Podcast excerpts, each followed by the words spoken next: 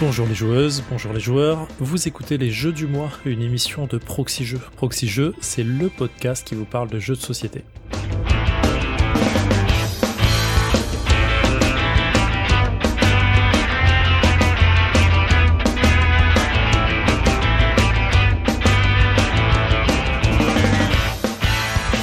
Je suis Séphiriel et pour m'accompagner dans cette émission, bien sûr, j'ai accompagné du merveilleux Flavien. Bonjour Flavien. Salut Zef, comment vas-tu? Bah écoute, j'allais te poser la même question. ah bah écoute, c'est en général ce qu'on se pose comme question quand on se, on se croise. Euh, écoute, ça va, on se retrouve pour des nouveaux jeux du mois ensemble. Après, euh, je crois que c'était en septembre qu'on avait fait ensemble Bestioles en guerre et le projet. Ouais, j'ai plus en tête, je... mais bon, je te fais confiance. J'avais même un doute de savoir que j'avais déjà fait ça en fait. Ah ouais. Tu sais que depuis, j'ai regardé, j'ai regardé un let's play du projet, moi, parce que... Euh, et j'ai trouvé ça très cool, euh, beaucoup euh, assez enthousiasmé par la narration effectivement comme tu en avais parlé. Le, le, système, comme tu l'avais dit, un peu un peu plus quelconque, mais euh, mais il y a, y a, une sacrée mise en scène et plein de belles surprises et j'étais c'était très communicatif l'enthousiasme des gens autour de la table de voir les surprises que révélait le jeu quoi. Et en termes de narration, c'était ouais, assez cool. C'est dommage, pas abouti, mais vraiment dommage pour le coup. Voilà, c'est les commentaires de l'épisode d'il y a plusieurs mois parce que comme on se retrouve. on va commencer par remercier nos donatrices et donateurs qui nous aident à réaliser ce podcast. Yes, remercions donc Uraniman, Fred2674, Kinarbre, Collignon, Cthulhu77, Suveil, Monsieur Patate, Heure0, Jimmy Celtics 95, Gilles78, remercie aussi Mouton, Philippe KFDJ, B1, Maverick, Gaume, Wadri, Tonion et enfin Edenis. On remercie également la Caverne du Gobelin qui est notre partenaire. La Caverne du Gobelin, c'est son cas de boutique à Nancy, Metz. Pont-à-Mousson et Thionville, qui ont tous leur café-jeu. Mais c'est surtout une boutique de vente de jeux en ligne, cavernedugobelin.com. On va revenir sur les commentaires donc tu disais l'émission précédente. Euh, je te laisse je te laisse les faire ou tu veux que je euh, Ouais ouais ouais j'ai fait un peu des un petit point donc c'était Pionfesseur qui parlait de Maudit Maudit et euh, que je risque d'appeler Maudite Momie parce que c'est ce que je fais depuis l'annonce du jeu euh, et Paul Gara qui parlait de Trax Siren Bay. sur Maudit Maudit il y a le commentaire Tid01 parle du format de boîte qui était effectivement pratique pour différentes occasions notamment les bouchons en voiture. je sais pas si c'est quelque chose que tu pratiques mais il y, y, avait les Black Stories qui permettait ça, euh, de, de, jouer en voiture. Ouais, Black Stories, c'est euh, tellement vieux que quand j'avais vu le, le, jeu sortir, je me suis dit mais il se fout de la gueule du monde. C'était abusé, mais euh, c'est un format de jeu que je connais depuis des, des années, ouais, effectivement. Ouais, et puis euh, fictionnaire aussi pour les files d'attente euh, au parc d'attractions ou ce que sais-je. Et c'est vrai que lui s'y prête aussi, euh, Maudit Maudit. Il y avait aussi quelques points, je vous laisse aller voir les détails, mais sur des règles, sur le nombre de réponses par personne, etc. En tout cas, ça a motivé Kinarbre pour essayer. Et il y a eu aussi un merci, une bonne, une précision de la part de Mathieu Despnous, qui est donc qui fait partie de Cocktail Games, hein, le, grand patron, concernant l'édition de Bonnes Questions que Pionf avait cité, qui était en partenariat avec Repoprod. Du coup, c'était juste une petite précision. Et j'en profite pour faire des bisous à eux parce que on a eu les nominations de l'Asdor et c'est vrai que moi, depuis des mois, je, je, suis là avec Super Mega Lucky Box et, et finalement non. Donc euh, des bisous à Cocktail, euh, voilà. Et euh, sinon, juste moi, un commentaire perso, c'est que moi, moi, tu sais, quand on annonce les jeux du mois en interne, je me dis toujours des fois, ah ouais, ça, ça va être cool et tout. Et puis c'est vrai que sur Maudit Maudit, je me disais, oh, c'est plutôt un jeu à ta Jacques, à ta joué à quoi plutôt qu'un jeu du mois parce que je vois pas comment ça il va tenir dessus. Et finalement, j'ai trouvé ça super intéressant, les, les filiations avec les trucs et tout. Donc j'ai été agréablement surpris. Donc donc merci à lui. Moi, j'avais adoré ce jeu. Je l'avais testé euh, juste avant qu'il sorte et j'avais euh, vraiment kiffé. C'est un jeu que j'ai dans ma, dans ma wishlist en mode euh, je vais vraiment le prendre quoi. Je trouve le, le format de, de jeu sur le mot qui est vraiment cool. Ouais, moi c'est vrai que tu vois, c'est le genre de, de jeu d'association de mots. J'en ai plein. Ça marche super bien sur moi. J'adore voilà, So Clover, Codename, je les adore tous. Mais du coup, je me disais encore un de plus. Mais des fois, tu te dis ça et finalement, en fait, ça fonctionne quand même parce que le encore un de plus, il est suffisamment différent pour, pour qu'il ait sa place quoi. du côté de Trax, donc Siren Bay, chez Kif, euh, qui était défendu par Paul Gara, défendu, il y a des gens qui l'attaquaient. Euh, Tonion, justement, lui, euh, il dit que c'est l'inverse un peu de la vie de Paul que c'est une des déceptions de l'année, du fait de répétitivité, alors sur trois enquêtes seulement, euh, même s'il précise qu'ils ont fait la 14 justement pour voir si ça variait sur la fin et pas juste sur les trois premières, quoi. Euh, et alors, je, je, synthétise un peu, mais il dit que il a l'impression que c'est euh, la fin qui importe plus que le chemin et qu'en gros trouver la destination de l'enquête, euh, c'est ça que tu vises et que en fait si tu fais gaffe juste à la fin, ça suffit presque et ça rend le reste du trajet et de l'attention plus dispensable.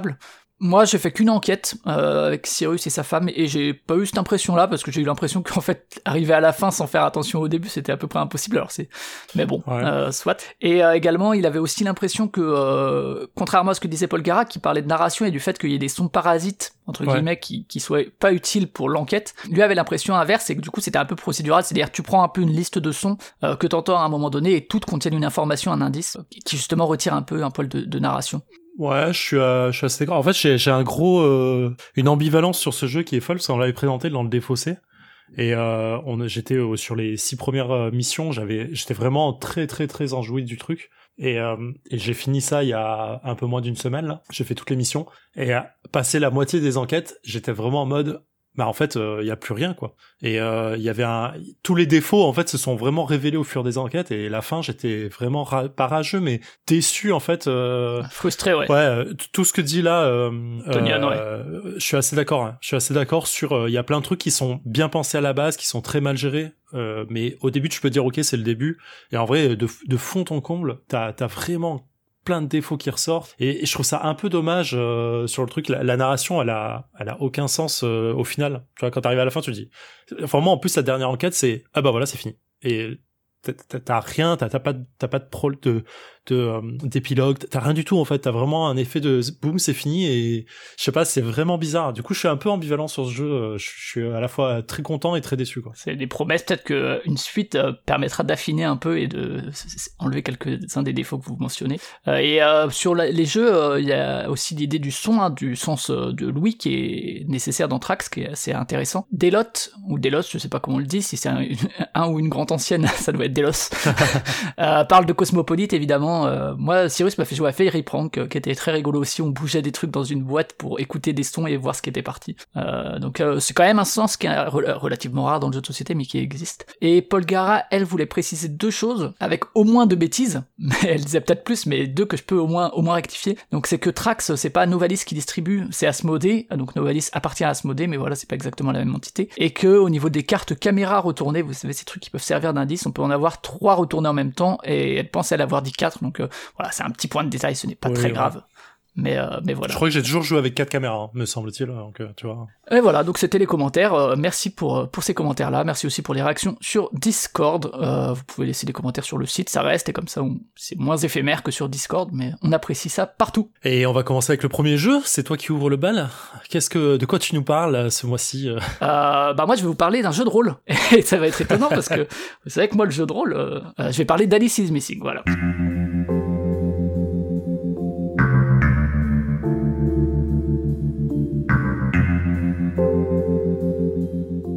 Euh, Alice is Missing, donc, euh, bon, je commence par la petite fiche signalétique, après je parlerai un peu de moi, voilà, parce que j'adore faire ça. Euh, donc c'est un jeu de Spencer Stark qui a notamment fait, alors je connais pas du tout ces jeux, mais Kids on Brooms, donc des enfants sur des balais, moi ça me fait rêver déjà. je pense à Kiki la petite sorcière en jeu de rôle, ça, ça, ça vend du rêve. ça a l'air trop Icarus également, mais je sais pas si celui-là est déjà sorti ou pas. Il, il, est aussi par ailleurs scénariste, membre de la Writers Guild of America West, et c'est quelqu'un qui travaille aussi sur quand même la grosse série Critical Role, qui est vraiment un truc majeur, je pense que tu, tu, tu connais plus que moi là-dessus, mais aux États-Unis. Ouais, je regarde pas, mais je connais. Euh... En tout cas, le, le, MJ de Critical Role est incroyablement bon et euh, il fait des petites vidéos qui sont assez cool euh, que je conseille aux gens, euh, qui donnent des petits tips de, de MJ sur sur des points un peu sensibles de, de MJ quand sur des points sensibles quand on est bon MJ ou gros MJ, c'est assez intéressant d'avoir son point de vue sur euh, la mort des joueurs, euh, sur euh, comment mettre plus d'ambiance, comment truc. Il est vraiment vraiment très bon. Enfin, c'est un tueur, hein, c'est abusé. Ouais, des choses un peu autour de la théorie du jeu de rôle peut-être et de la pratique. C'est cool. Euh, en tout cas, voilà, bon, c'est pas le premier venu. Hein, il, il, est quand même, il écrit pour pas mal de trucs quand même assez reconnus. le jeu, il est illustré. Alors, il y a Julian Griep qui s'est occupé de la couverture, que qui est vraiment chouette. Moi, j'aime beaucoup. Hein. Bon, elle fait appel à plein de références, mais mais elle est très très chouette en termes de coloris et tout. Euh, elle a aussi travaillé sur le reste par ailleurs. Il y a aussi aux illustrations, j'ai vu Caleb Cleveland et euh, j'ai aussi trouvé dans les règles Christopher J. de la Rosa. Il faut savoir que c'est un jeu qui est édité chez Renegade et en français chez Ori Games. À la base, c'était chez Hunters Entertainment qui ont l'air d'avoir des trucs assez intéressants, même si j'y connais rien. c'est un jeu que vous trouverez à 18 euros à la caverne du Gobelin, qui est pour 3 à 5 joueurs ou joueuses, et qui va vous prendre 2 à 3 heures. C'est un one-shot, euh, 2 à 3 heures, la partie sera terminée. Euh, c'est un jeu qui est fabriqué en Chine. Euh, faut savoir, et je reviendrai dessus en détail, mais que les règles sont inclusives et que comme plusieurs boîtes chez Ori Games ces dernières années, les boîtes arrivent non cellophanées. Il y a juste ce petit scotch qui tient permet de tenir. Alors ce qui peut frustrer parce que quand on enlève le petit scotch, ça laisse parfois une marque, mais ce qui permet d'éviter d'avoir du, du, cellophane inutile. Et c'est un jeu, on est pile dans l'actualité. Alors il est sorti l'été dernier, hein, il est pas tout récent, mais il vient d'être nommé à l'Asdor initié. Euh, donc euh, voilà, on est en plein dans l'actu. Et euh, pour l'anecdote, il y a un film qui sera en préparation chez Paramount. C'est sûrement une pire idée du monde, mais ok. Pour ce qui est du contexte, donc moi le jeu de rôle, donc j'ai fait une partie de Mage quand j'étais au lycée avec un MJ qui était le frère d'une camarade de classe et tout, et j'avais apprécié, mais sauf que j'avais fait qu'une partie quoi, alors qu'on était parti pour une campagne, mais on n'avait plus pu. derrière j'ai c'est un milieu qui m'intéresse depuis vachement longtemps. J'écoute la cellule notamment depuis des années. Euh, euh, je regarde un peu d'actual play, etc. Euh, j'ai lancé une partie de Bimbo sur un week-end jeu il y a quelques années aussi, mais c'était ma première truc de MJ sur Bimbo dans un univers que voilà ouais donc euh, plus simple, on, on, a commencé la partie on l'a pas terminé c'était rigolo mais assez frustrant quand même parce que c'est un système un peu particulier et tout à gérer la relation que moi j'ai au jeu de rôle parce que j'ai quand même pas mal de bouquins de jeux de rôle parce que je m'intéresse ben, au monde du jeu de rôle et puis euh, que c'est agréable de découvrir des systèmes, c'est que euh, là où on a eu vraiment une simplification des règles dans le jeu de société, euh, avec l'habitude Days of Wonder, etc., pour aller vraiment à l'essentiel et tout, je trouve que le jeu de rôle, il y a souvent cette idée, alors tu, tu pourras me contredire et, et affiner, mais l'impression qu'il y a des trucs qui sont simplifiés ces dernières années, mais moi j'ai toujours l'impression que leur simplification, c'est qu'on est passé d'un, je sais pas, mais d'un Twilight Imperium, spoiler, haha, on verra, à, à, à un Ark Nova quoi. J'exagère un petit peu, mais que les trucs vraiment, vraiment accessibles, c'est dur quoi. Il y a, et moi, je sais qu'en termes de d'accessibilité, tu vois, j'ai du mal quand même à me parce que effectivement, tu peux adapter et rendre le truc plus simple par toi-même. Mais pour moi, le système qui est proposé doit déjà être assez simple ou en tout cas assez encourageant pour que tu puisses te l'approprier.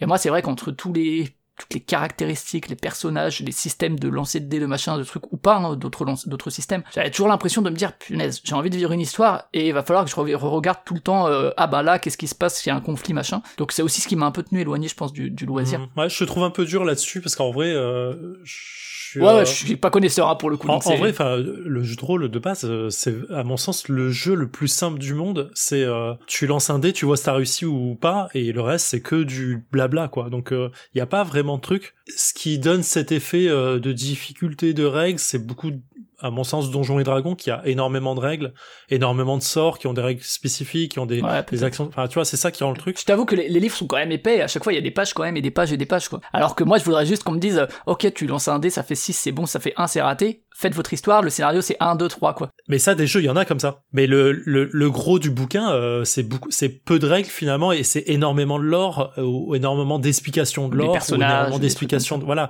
Et je pense que un, un, bouquin, là je regarde devant moi, euh, je pense Warhammer, il doit faire, je sais pas mot, 600 pages, enfin peut-être moins, allez, on va dire 400 pages. sur 400 pages, je pense que les règles pures, j'entends, hein, elles doivent faire, allez, 30 pages. C'est que dalle en vrai. 30, 30, pages de règles, c'est, c'est beaucoup quand même quoi, tu vois. Comparé à des jeux de société où on a trois pages de règles maintenant, c'est, ouais, mais peu... je, pense, je pense que tu peux, y a, quand tu connais, c'est, tu survoles énormément ouais, et tu peux vraiment euh, fixer ça. Mais euh, il y a d'autres jeux, euh, le truc avec le, le, qui sont vachement plus accessibles. Je pense au truc avec le diable là, euh, qui est sorti il y a pas très longtemps, j'ai chopé en occasion. Pas une nomine Veritas. bon non, non, non, euh, c'est un petit jeu à la con qui, qui donne des, des formats de scénario très courts euh, qui durent une heure, deux heures en fait, avec un jeu, un jeu de cartes. Ouais, une des limites aussi, c'est effectivement, euh, c'est l'image qu'on a du jeu en campagne qui est un peu depuis depuis euh, plus de 10 ans remis en cause. Hein. Il, y a, des one shots qui existent depuis bien plus longtemps, mais euh, mais qui demandent aussi un investissement et, le côté régularité que moi je peux pas avoir du tout quoi. Même sur des jeux de société en campagne, je j'en lance jamais parce que j'arrive pas du tout à me réunir. Donc ça c'est ma relation un peu au, jeu de rôle et euh, le contexte de la partie c'est qu'on j'en ai qu'une seule. Alors c'est quelque chose qu'on fait assez rarement dans les jeux du mois. Gardez-le à l'esprit comme filtre. si vous trouvez que c'est honteux, vous pouvez arrêter et passer à la partie de Zef, c'est dans dans les timecodes.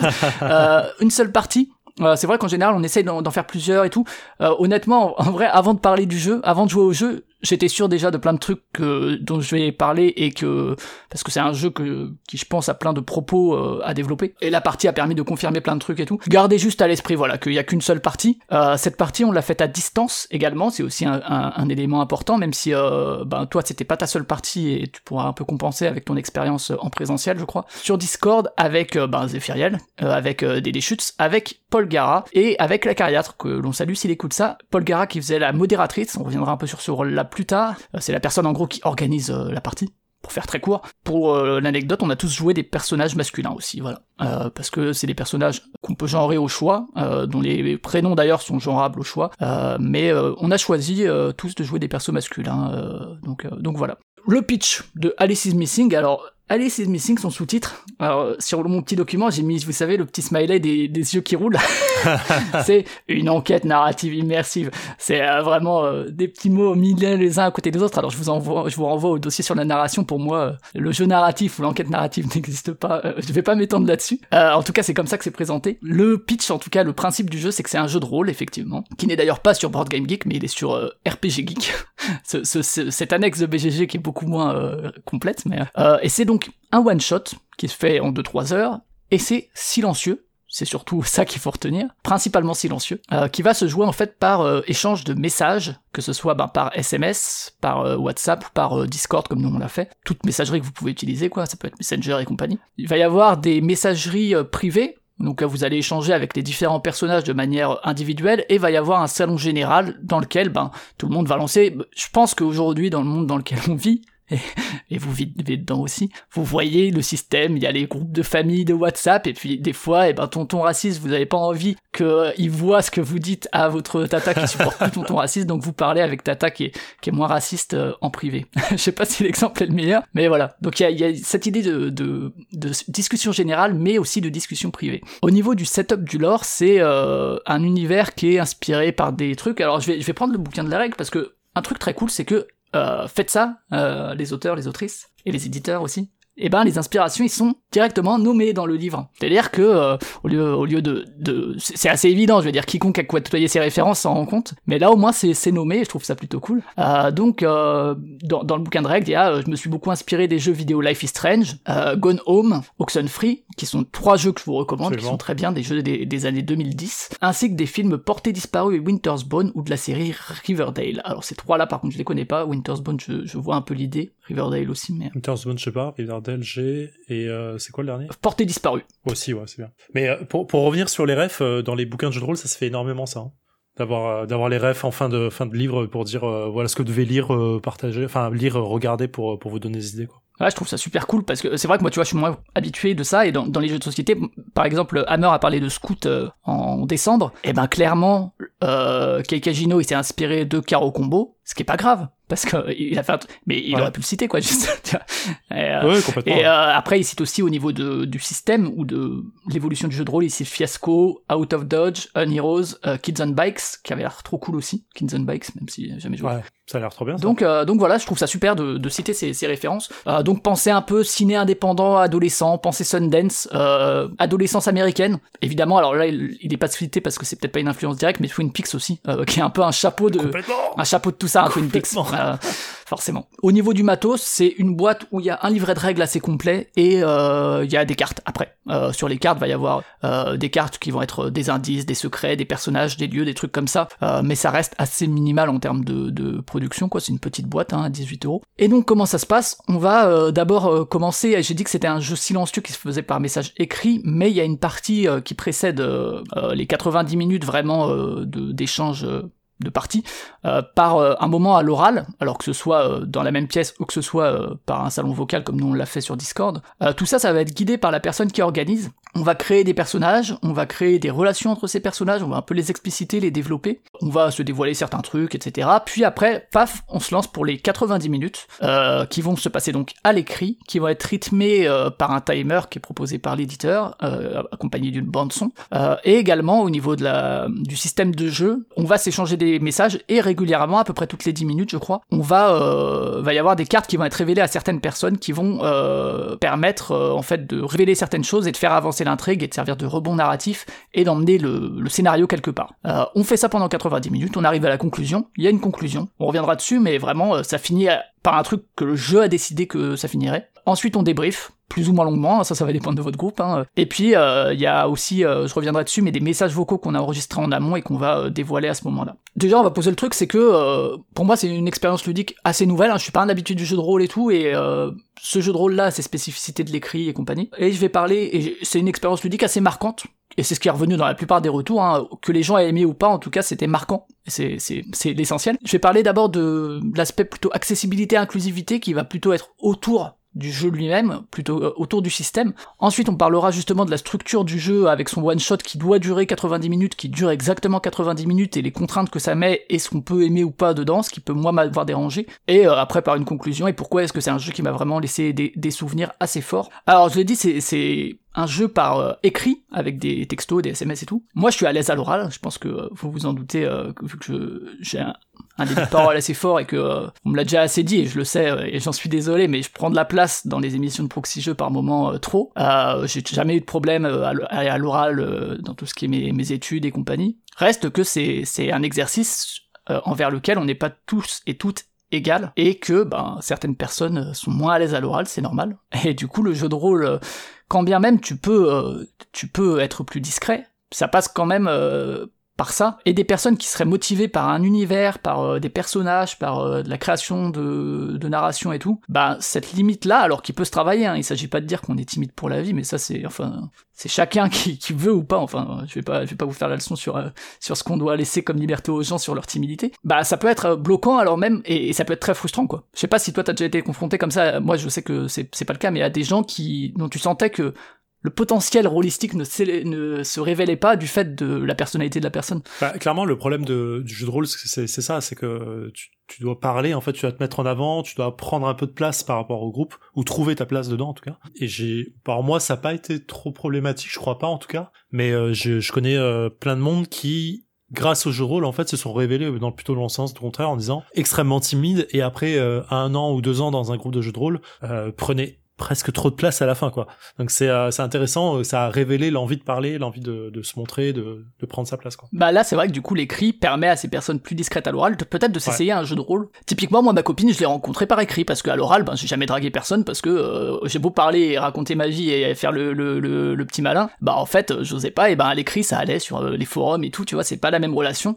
Tu as pas la même personnalité écrite qu'orale clairement et réciproquement hein, peut-être que au contraire hein, c'est plus dur pour d'autres personnes euh, qui vont être plus à l'aise à l'oral et pour qui Alice is Missing et la, culture de l'écrit, ça va être un blocage, euh, que ce soit par la maîtrise des plateformes euh, utilisées ou tout simplement par l'utilisation de, de, ce canal-là. Également, c'est aussi un moyen peut-être, alors ça je sais pas, mais potentiel de réduire les effets, euh, ce qu'on peut appeler l'effet leader dans les jeux de société, en tout cas euh, l'effet alpha, où il y a quelqu'un qui, euh, comme tu l'as dit, va peut-être prendre beaucoup de place, même si ça peut se révéler à l'écrit aussi. Hein, c'est dans le salon général, peut y avoir tout le temps la même personne qui va parler, évidemment.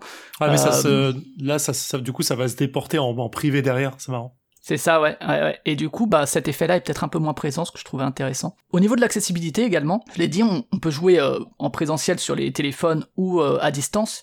Faut savoir que pour jouer à distance, il y a plein d'outils qui sont proposés par les éditeurs, que ce soit en anglais ou en français, c'est vraiment cool. Il y a un truc Roll20 euh, je maîtrise pas du tout cette plateforme, mais donc ça permet euh, directement de, de, jouer dessus. Euh, un template Discord que tu peux importer et que tu peux euh, du coup euh, installer sur Discord et pouf, ça te fait tes salons privés, tes salons globaux.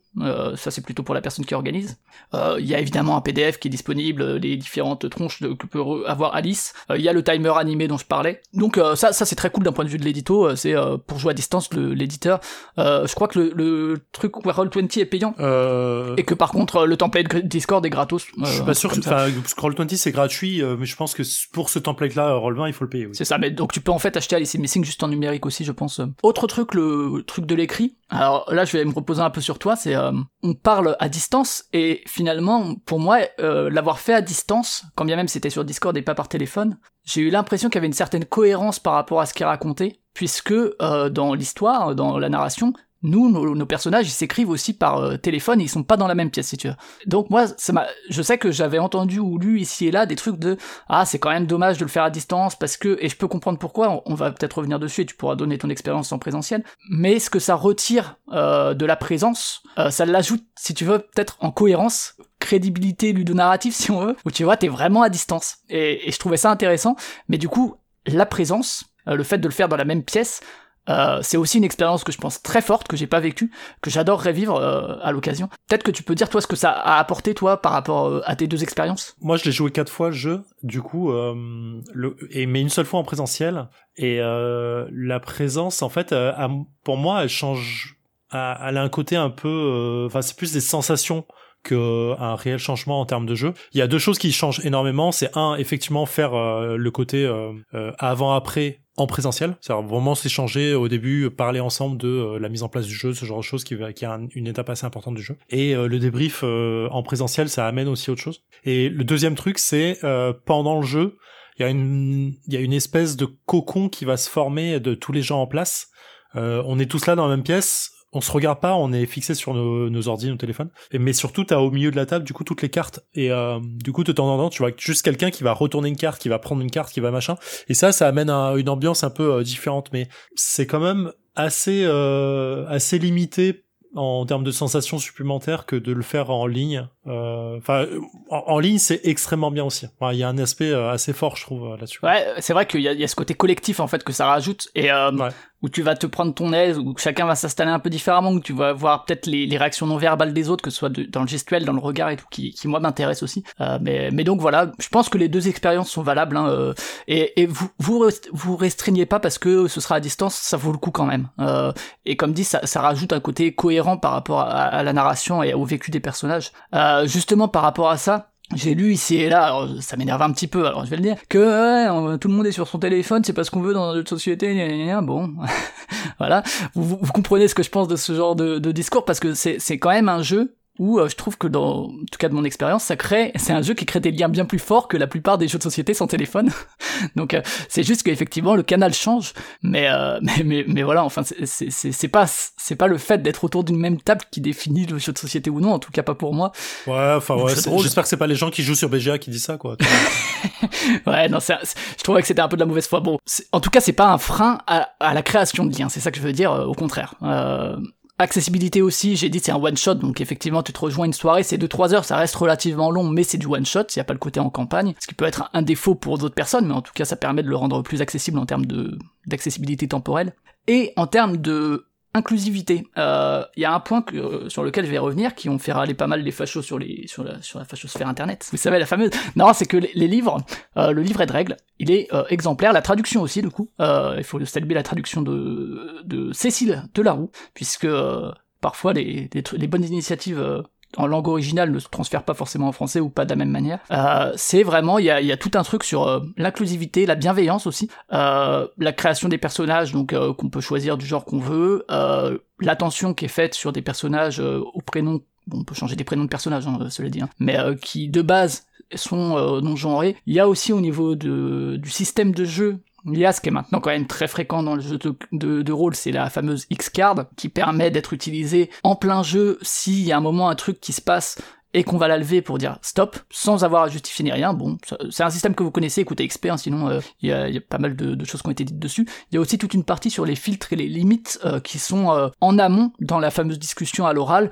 Est-ce qu'il y a des sujets que vous voulez vraiment pas aborder? Qui sont trop touchy pour vous. Est-ce que il y a des sujets que vous voulez aborder mais sur lesquels on va pas s'approfondir ou qu'on va pas détailler dans les descriptions? Je vais pas détailler parce que en fait ça ça va dépendre de chacun mais vous voyez exactement le type de sujet qui peut rentrer là-dedans surtout dans l'univers qui est proposé par le jeu qui est quand même Alice is missing, Alice a disparu. Euh, donc euh, c'est une jeune adolescente qui a disparu, vous voyez exactement toutes les thématiques et en plus les thématiques euh, qui sont les stéréotypes qui entourent ce genre de situation et qui peuvent dériver effectivement sur des trucs assez qu'on n'a pas envie de, vivre en tant que, joueur ou joueuse. Donc il euh, y, y, a tout ça, ça aussi vous en avez parlé, hein, les filtres les limites dans un épisode d'XP. Ouais. Avec la XR d'ailleurs. Première page, il y a euh, mise en garde des contenus sensibles, donc c'est ce qu'on appelle les content warnings. Hein, euh, c'est pas si fréquent qu'il y ait ça dans les jeux de société. Alors je sais pas si dans les jeux de rôle ça se fait, mais euh, mais donc voilà, c'est les joueurs ou joueuses seront amenés à aborder des sujets comme la perte de contrôle, la mort, la souffrance, le sentiment d'impuissance, le deuil, les conflits intrafamiliaux, la violence. Leur gestion est laissée à la discrétion des joueurs ou joueuses, mais en tout cas, c'est bien de dire tout de suite, faites gaffe, c'est des sujets que l'univers du jeu peut être amené à soulever. De ce point de vue-là, il y a aussi un truc que je trouve cool, c'est, euh, je sais plus exactement comment ils le formulent, mais en gros ils disent, le jeu de société ou le jeu de rôle, c'est cool. Passer un bon moment, une bonne partie, c'est cool. Si tout le monde peut le faire dans des bonnes conditions, c'est mieux. C'est-à-dire que si quelqu'un se sent pas bien, arrêtez la partie en vrai parce que c'est un gros débat hein, parce que vous allez pas euh, flinguer la vie de quelqu'un ou la sécurité émotionnelle de quelqu'un pour que la partie se passe bien et qu'on puisse la terminer. Il euh, y a vraiment ce, ce, choix qui est fort de dire bah en fait ce qui compte c'est effectivement je suis content de mon jeu et tout mais à un moment ce qui compte c'est vous quoi. Et je trouve ça vraiment cool. Donc euh, ouais il y a tout un point là-dessus. Je sais qu'il y a des gens qui ont dit que c'était infantilisant qu'il y en avait trop etc alors ces gens là bah, moi je vous invite leur gueule, déjà. Bah déjà et je vous invite dans ce cas là parce que ça veut dire que vous vous avez pas ces problèmes. Peut-être que vous êtes des mecs blancs et que vous avez pas ce genre de problème dans votre groupe de mecs blancs. Et quand bien même c'est pas le cas vous n'êtes pas que avec des mecs blancs, je veux dire. Euh, en fait, si votre groupe tourne bien et que tous ces sujets sont abordés et tout, c'est cool. Mais c'est pas le cas pour tout le monde. Et mettre ça dans un livret de règles, ça ne vous enlève rien. Donc, en fait, juste ça, vous pouvez le passer. Vous pouvez le lire pour votre culture et pour ouvrir vos esprits. Mais euh, en fait, si vous vous en foutez et que vous trouvez ça infantilisant, en fait, les règles, vous n'êtes pas obligé de toutes les lire. Vous pouvez tout de suite aller à juste, je vais révéler mes cartes toutes les 10 minutes. Donc ça n'enlève rien. C'est comme, euh, on en parlait un peu en privé avec Paul Gara, c'est comme si moi je fais de l'escalade de bloc. Si quelqu'un est pas à l'aise en escalade de bloc, eh ben je peux lui proposer une corde. Tu vois, pour éventuellement si est-ce que j'impose pour autant la corde à tout le monde qui vient dans ma salle de bloc Ben non. Euh, et toi, tu peux continuer à faire ton bloc sans corde, sans dire oh là là, c'est une honte qu'il euh, y ait des cordes pour les personnes qui veulent monter euh, sans, du bloc. Ben en fait non, c'est juste que tu l'ouvres à plus de personnes et que toi on t'a rien retiré, donc arrête un peu. voilà. là aussi c'est un truc qui m'a énervé un peu dans ce que j'ai lu.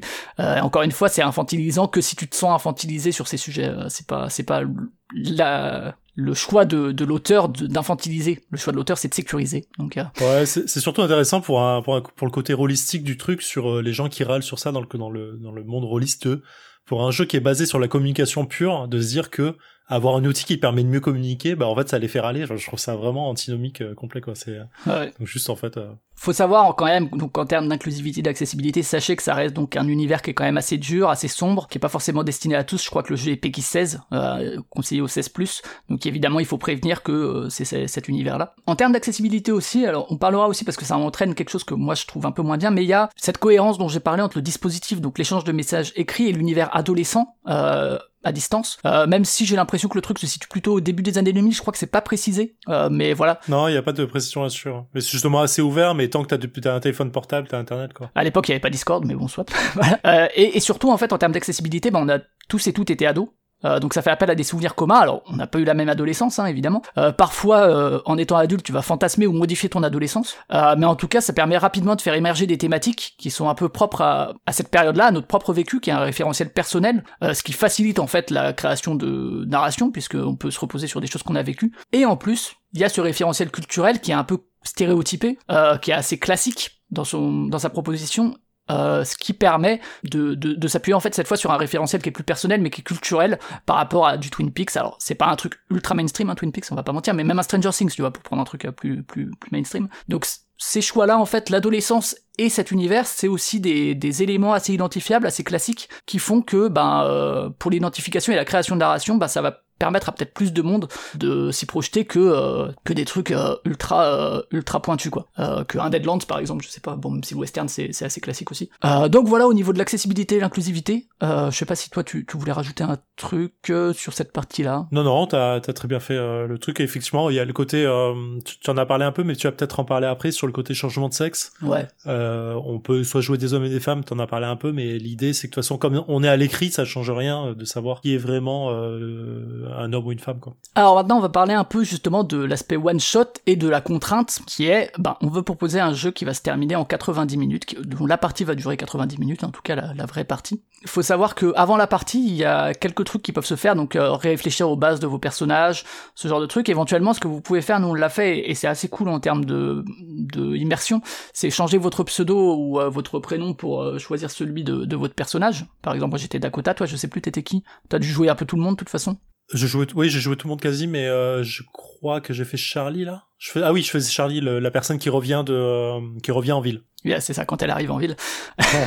et euh, donc moi, c'était Dakota. Vous pouvez aussi changer votre avatar euh, pour euh, mettre un, un, autre personnage. Et là, c'est cette dernière année, c'est vrai qu'on peut remercier des, des applis genre mid-journée ou quoi, qui, qui permettent, de manière générale dans le jeu de rôle, hein, je pense que c'est beaucoup utilisé, de, de créer des, des personnages, des lieux ou quoi euh, assez facilement et, et, et de manière assez euh, assez poussée quoi. C'est vrai que moi j'ai fait ça et c'était vraiment cool. Donc cette partie là après, on, je l'ai dit, il y a une partie plus à l'oral qui précède les 90 minutes, dans laquelle on va en profiter pour euh, ben, discuter et créer les personnages. C'est une création commune en fait. On va avoir posé les bases de son personnage, on va avoir reçu quelques informations, mais c'est là qu'on va vraiment un peu plus développer. Alors Là, ça se fait à l'oral, donc chacun peut développer plus ou moins euh, selon euh, comment la personne est à l'aise, ou l'écrire en amont, ça c'est libre à chacun. On va aussi euh, développer, et moi c'est un truc que j'ai trouvé vraiment cool, au-delà de son propre personnage, des relations qu'on a avec les autres, ce qui est vraiment, moi je trouve, un, chouette moment. Ça va évidemment dépendre la qualité de ce moment, entre guillemets, des, des, personnes autour de la table et de à quel point les gens sont à l'oral, comme dans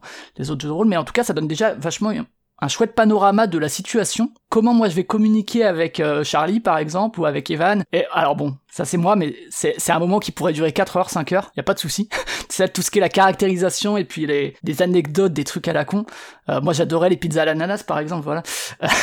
et, je pourrais je pourrais faire ça pendant des heures. C'est c'est quelque chose que j'adore. Faut savoir que du coup euh, à ce moment-là en fait, j'ai parlé d'une personne qui qui s'occupe de l'organisation, qui est nommée la modératrice, qui a dans les règles toute une partie qui est le guide de la modératrice, qui est là pour préparer la partie pour organiser un peu les trucs. Alors partagez quand même l'organisation, hein, si vous mangez, ramenez chacun un truc. Et euh, pour gérer le système, c'est quelque chose que, que moi j'ai pas fait. Euh, Zef, je crois que tu l'as pas fait non plus. Non, c'est alors je l'ai co euh, co-animé euh, avant, mais c'est j'ai pas fait complètement le truc. Et donc c'est quelque chose qui qui je pense doit être vraiment assez différent en termes de de relations et de de prise en charge. Mais du coup plutôt que de de vous en parler sans le savoir, je vous propose que sans plus attendre on reçoive une guest star, une invitée qui va pouvoir nous parler de cette de ce rôle un peu spécial.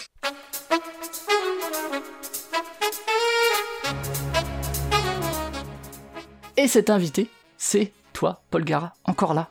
Salut. Salut à vous deux. Comment vas-tu? Tu étais donc notre partenaire de jeu. Euh, oui, tout à quand fait. Quand on a fait la partie. Ouais, ouais.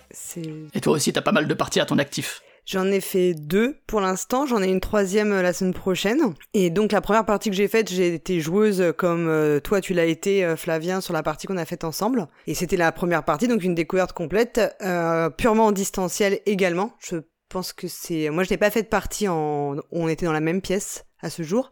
Et ensuite, donc la deuxième partie où c'était moi qui étais la modératrice quand on a joué bah, tous les trois ensemble, avec Dédé et la cariatre. Et alors du coup, c'est vrai que je t'ai fait venir parce que parce que même si on peut euh, supposer les, les contraintes que ça implique, est-ce que tu peux nous dire un peu en quoi consistait ton rôle euh, et à quel point est-ce que ça t'a pris la tête euh, et, et occupé l'esprit? Alors en fait, donc le rôle, alors je pense que c'est différent quand tu joues en vrai ou à distance. Donc moi, je vais vraiment, enfin, parler de ce que j'ai vécu, c'est-à-dire l'organisation à distance, il faut déjà savoir qu'en réalité, il y a un site hein, qui met à disposition des outils pour jouer à distance, pour faciliter la vie de la modératrice, puisque ça vous crée notamment un template Discord, mais je crois qu'on peut le faire aussi sur Roll20.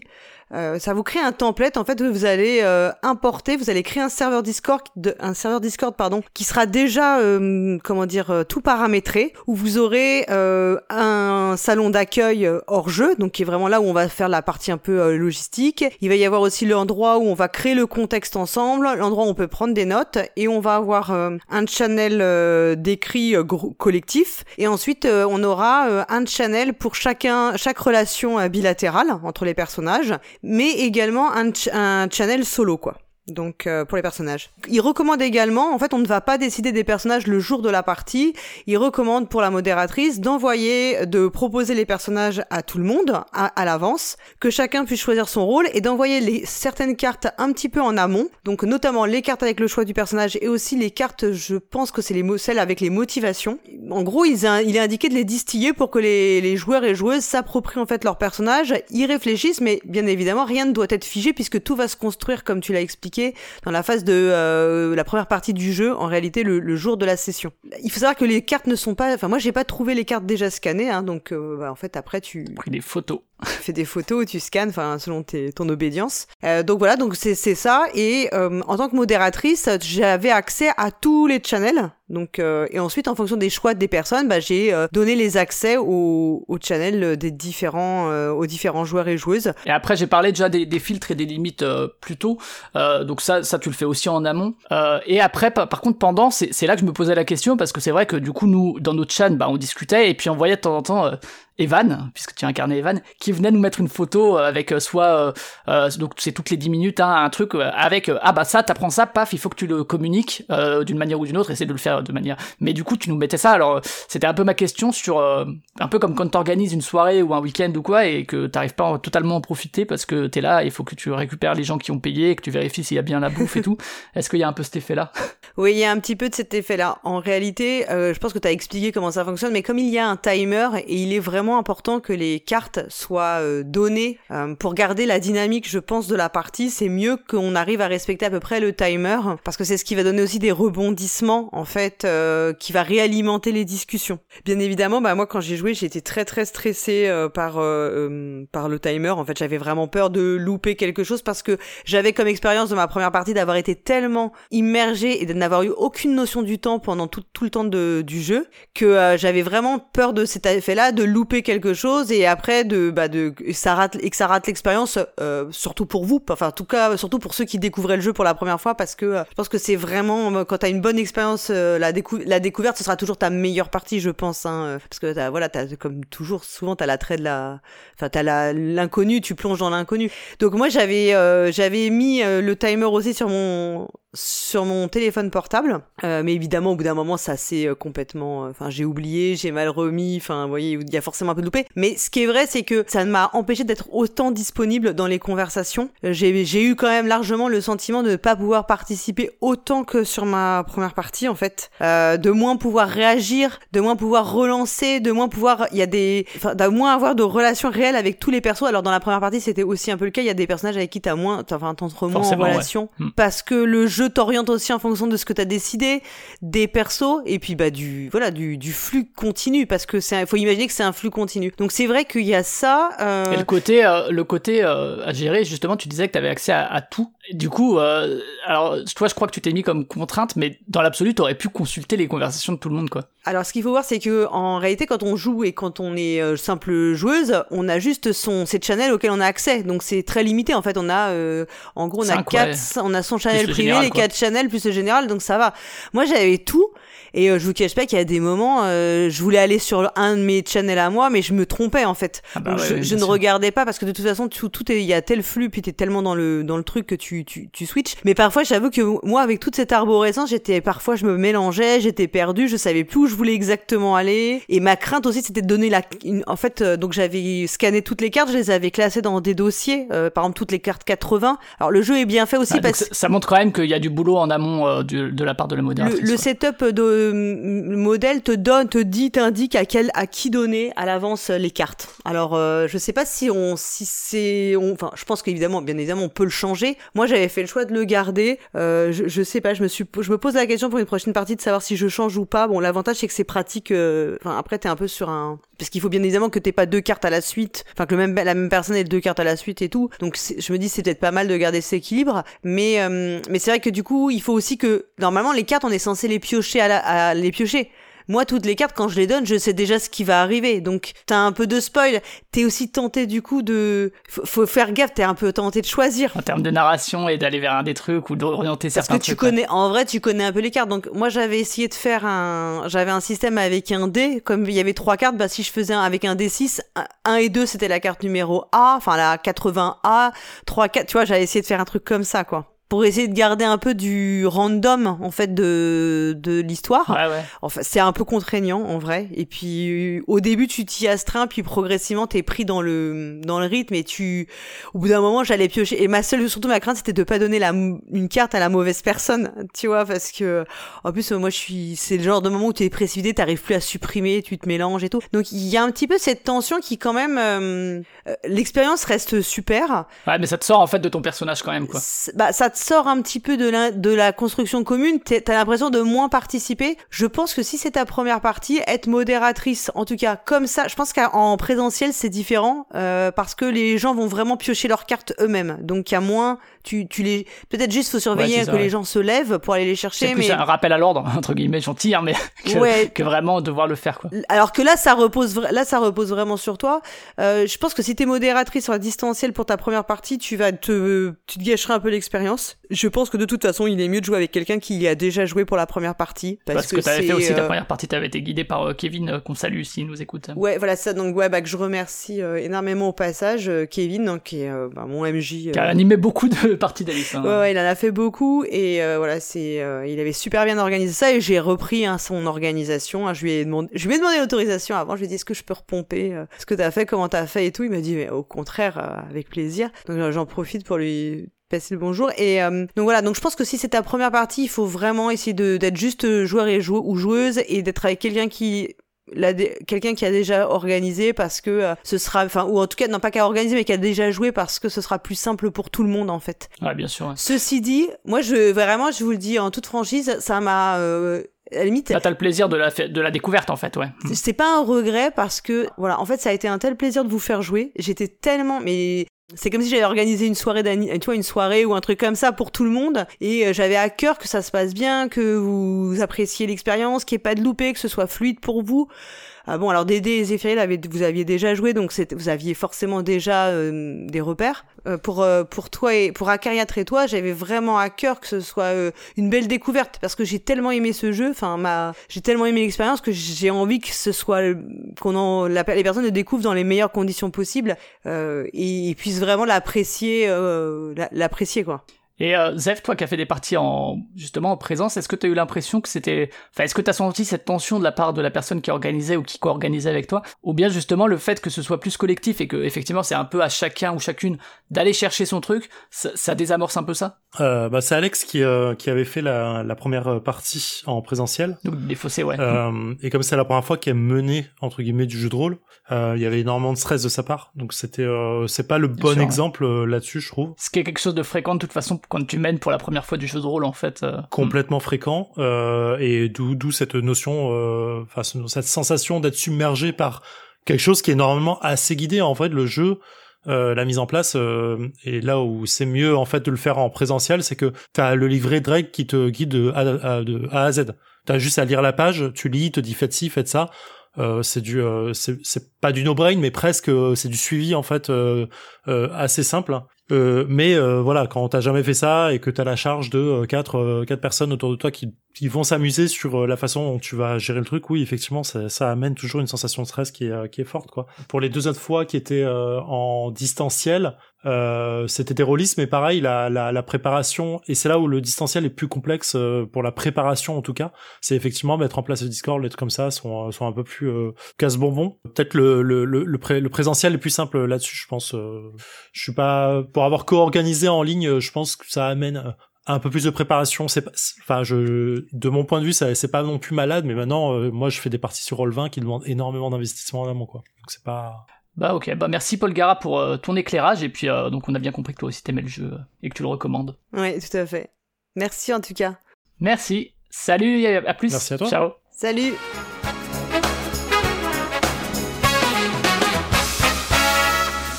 Donc voilà, on était avec Paul Gara pour le rôle un peu de la modératrice qui voilà Gardez-le à l'esprit quand même si c'est votre première partie qui peut être une contrainte. Ensuite, ça va plus être des, des questions sur, euh, sur le ton en fait et la contrainte qu'impose le fait que ça doive durer 90 minutes, c'est que on doit aller au bout du scénario. C'est-à-dire que l'auteur, Spencer Stark, il a créé son histoire, alors qu'il y a des embranchements qu'on peut modeler un petit peu, hein, bien sûr, mais il y a quand même un fil rouge. Euh, et euh, au bout des 90 minutes, hein, on l'a dit, il y a une fin euh, une carte qui va te dire il se passe ça, donc euh, à vous de vous démerder pour qu'il se passe ça. Alors après tu peux dire nick et euh, je fais ce que je veux, mais ça donne en fait un jeu qui est assez axé sur l'intrigue et faire avancer l'intrigue, sur aussi l'idée de twist et de rebondissement, et sur quelque chose de assez dramatique, puisque dans l'ensemble, enfin j'ai fait qu'une partie, mais j'ai l'impression que toutes les conclusions vont être relativement tristes, ou sombres, ou ce que vous voulez, après à vous de, faire ce que vous voulez de ça. Et du coup, c'est vraiment un truc qui est plus axé sur faire avancer une histoire que, j'ai l'impression, sur des personnages et la caractérisation des personnages et de leurs relations, parce qu'à un moment, faut qu'on fasse avancer le truc. Euh, même si, euh, justement, c'est pour ça que j'ai adoré la partie euh, avant l'écriture, parce que c'est un moment où tu peux un peu plus te lâcher sur sur ton personnage, sur des petites anecdotes et tout. Et moi, c'est quelque chose que j'adore en termes de fiction globalement, donc c'est c'est pour ça aussi, je suis pas un mec trop du twist ou de, du scénario. C'est-à-dire qu'on me spoil le scénario, je m'en fous. Par contre, j'aime pas qu'on me spoil la mise en scène, par exemple. Et et, et là-dessus, j'adore les, mangas Slice of Life, donc les tranches de vie, les trucs vraiment où il se passe pas grand chose, mais où t'as des personnages que tu comprends petit à petit, il y a aussi le format série qui aide à ça. Euh, là où le format one shot se rapproche peut-être plus d'un film qui permet parfois de moins creuser ou de creuser différemment les personnages. Je sais pas si, si toi t'as eu cette impression-là, euh, t'as peut-être euh, peut-être pas la, même impression vis-à-vis des personnages déjà? si en fait je, je, voulais rebondir tout à l'heure, mais je vais pas te couper le, le la création en amont d'un monde, la mise en place, euh, c'est ce que j'aime le plus sur ce genre de système de jeu. Euh, ça revient un peu à la création de perso sur euh, sur les, les, les, jeux de rôle un peu classiques, mais euh, sur les jeux de rôle un peu narratifs du genre, enfin, j'ai mon serveur en tête parce que c'est un des premiers que j'ai fait, mais c'est vraiment la création de l'univers. C'est-à-dire, ok, on joue dans quelle ville, la ville elle est comment, elle est plutôt type Détroit ou plutôt type San Francisco, qu'est-ce qu'il y a dedans, les quartiers c'est quoi, ah bon, là on va créer notre notre lycée, ok, bah le prof machin c'est qui machin. Et en fait t'as as un aspect tellement euh, brainstorm euh, qui est intéressant avec plein de rebondissements sur euh, ah oui et puis en plus ce serait un prof de maths qui, qui ferait qui ferait ça. Ah bah oui en plus et en fait ce serait mon père. Et, et en fait t'as un aspect vraiment intéressant sur sur cette construction. Donc je rejoins complètement ce que tu ce que tu as ressenti sur le sur ce la création de personnages en disant bah moi j'ai rencontré Alice comme ci comme ça et les autres qui peuvent rebondir un peu dessus qui vont s'inspirer qui vont changer un peu des trucs. C'est vraiment un aspect qui est ultra fort je trouve. Ouais, ouais, et en fait, moi je compare ça quand j'étais gamin ou même plus, plus, plus vieux, euh, ado. Euh, tu sais, les Lego, je continue à faire des Lego, mais à l'époque, euh, j'avais des Lego ou des Playmobil et j'adorais construire ma ville et mes trucs, mais après, en fait, je rangeais tout parce qu'en fait, l'histoire, j'avais déjà fait dans ma tête, tu vois. et en fait, j'avais aucun intérêt à faire l'histoire avec mes petits bonhommes, en fait, parce que je l'avais fait dans ma tête et c'est ce que je préférais. Il y, a un peu de ça. Alors que là, du coup, les 90 minutes, c'est faire avancer l'histoire et rebondir sur des trucs et tout. Et, et je sais que c'est pas ce qui, moi, me plaît le plus en termes de œuvre fictionnelle. Également, j'ai l'impression que, je l'ai dit, il y a, y a cette univers-là qui est assez classique, qui est euh, assez référencé et qui, j'ai l'impression, force à aborder certains sujets, force aussi à aller vers quelque chose de sombre, alors qu'en fait, moi, je, alors j'ai entendu d'autres avis, de trucs qui pouvaient complètement casser le, ce, ton, cette ambiance, pour aller vers autre chose. Mais c'est vrai que moi, c'est quelque chose que j'aurais adoré, tu vois, de partir vers de l'anecdotique, genre Alice is missing, mais en fait, elle était juste partie faire une rando, foutez-moi la paix, je suis allé me balader pendant trois jours, qu'est-ce que vous me voulez? Et en fait, tu vois, le, le côté, les cartes qui te donnent des trucs, j'ai l'impression que ça t'embarque vers quelque chose où c'est difficile de sortir vraiment de ce que veut te raconter le jeu euh, et qu'on est quand même du coup dans quelque chose d'un peu scripté, d'un peu dirigiste avec une forme de crescendo et qui laisse ça, tu vois, c'est plus euh, du post-rock un peu basique. Euh, j'aime bien le post-rock, hein, j'adore Godspeed et tout, mais en fait Godspeed a instauré une formule de on va aller vers un crescendo plutôt qu'un truc où tu vas être dans, dans de l'impro et où tu, tu vas te retrouver sur des trucs un peu un peu différents et qui vont être un peu plus modelables justement. Là j'ai l'impression que tu peux modeler, mais quand même à l'intérieur d'un cadre assez fort. Quoi. Ouais, mais en fait, euh, c'est parce que le jeu se, bah déjà, il se prédispose comme ça, donc c'est pour faire vivre cette euh, sensation-là à des gens qui. Euh, c'est un vrai jeu d'auteur en fait. Qui le recherchent. C'est, voilà, c'est vraiment un peu à charge là-dessus, c'est normal. Et mais effectivement, j'avais déjà pensé à ça sur sur les fins différentes. Alors, je, je vais pas spoiler, mais il y a quand même des fins qui sont assez surprenantes de mon point de vue. Ah, je me suis pas spoilé, j'ai juste une autre fin. Ouais, ouais voilà. De mon point de vue, il y a des trucs assez surprenants dans les dans les différentes parties. Non seulement parce que le jeu te propose euh, un chemin qui que tu pensais pas, euh, mais aussi sur la réaction des gens avec ça. Ouais, bien sûr. Sur euh, comment ils vont ils vont le jouer, comment ils vont l'interpréter, comment ils vont et c'est assez du coup ça amène ce petit twist mais effectivement, on est sur un truc un peu très dirigiste très très dramatique de base quoi. Enfin la base la base veut que c'est drama ce soit dramatique quoi. T'arrives dans une ville où une nana a disparu euh, il y a euh, possiblement euh, l'ex conjoint ou qui était violent avec elle. Enfin tu vois t'as plein de trucs qui se posent là quoi. Bah j'aurais justement kiffé tu vois que tu prennes ça et qu'en fait tu tu vois dans une démarche un peu de destruction où t'es là et t'as tout ce postulat et en fait tu le pètes pour partir dans du slapstick à la Buster Keaton et où tu te pars sur un truc totalement totalement délirant mais il y a des jeux hein, qui font un peu la même chose et qui proposent ce genre de de, de, de trucs hein. là c'était pas de toute évidence. Il euh, y a un truc que j'aimerais bien faire aussi. C'est, il euh, y, a, y a ce trailer animé qui a une bande son qui est là aussi assez classique euh, dans le genre. C'est pas mal. Enfin, c'est des bonnes musiques, mais c'est très euh, folk, euh, indie folk, euh, Elliott Smith et compagnie, quoi. Enfin, que, que j'adore, hein, mais qui est, qui est, quand même assez stéréotypé dans cet univers. je pense qu'un truc trop cool à faire, c'est de se faire sa propre playlist de 90 minutes. Et je suis curieux de savoir si, en mettant justement un truc, la BO de Mulholland Drive ou un truc plus jazzy ou du hip-hop, si ça arrive à changer, tu vois, la, la narration par l'ambiance sonore. Et eh Parce que là, j'avoue que je vais te dire, c'est marrant parce que sur euh, toutes les parties que j'ai faites, c'était la première fois que j'avais sept bandes son là. Et euh, qui était complètement euh, enfin moi j'avais un truc plus euh, plus dans le Life is Strange like là on avait des trucs un peu chantés un peu plus rock de temps en temps. Alors au-delà de la surprise parce que du coup il y a des musiques que j'attendais que j'ai pas eu ouais.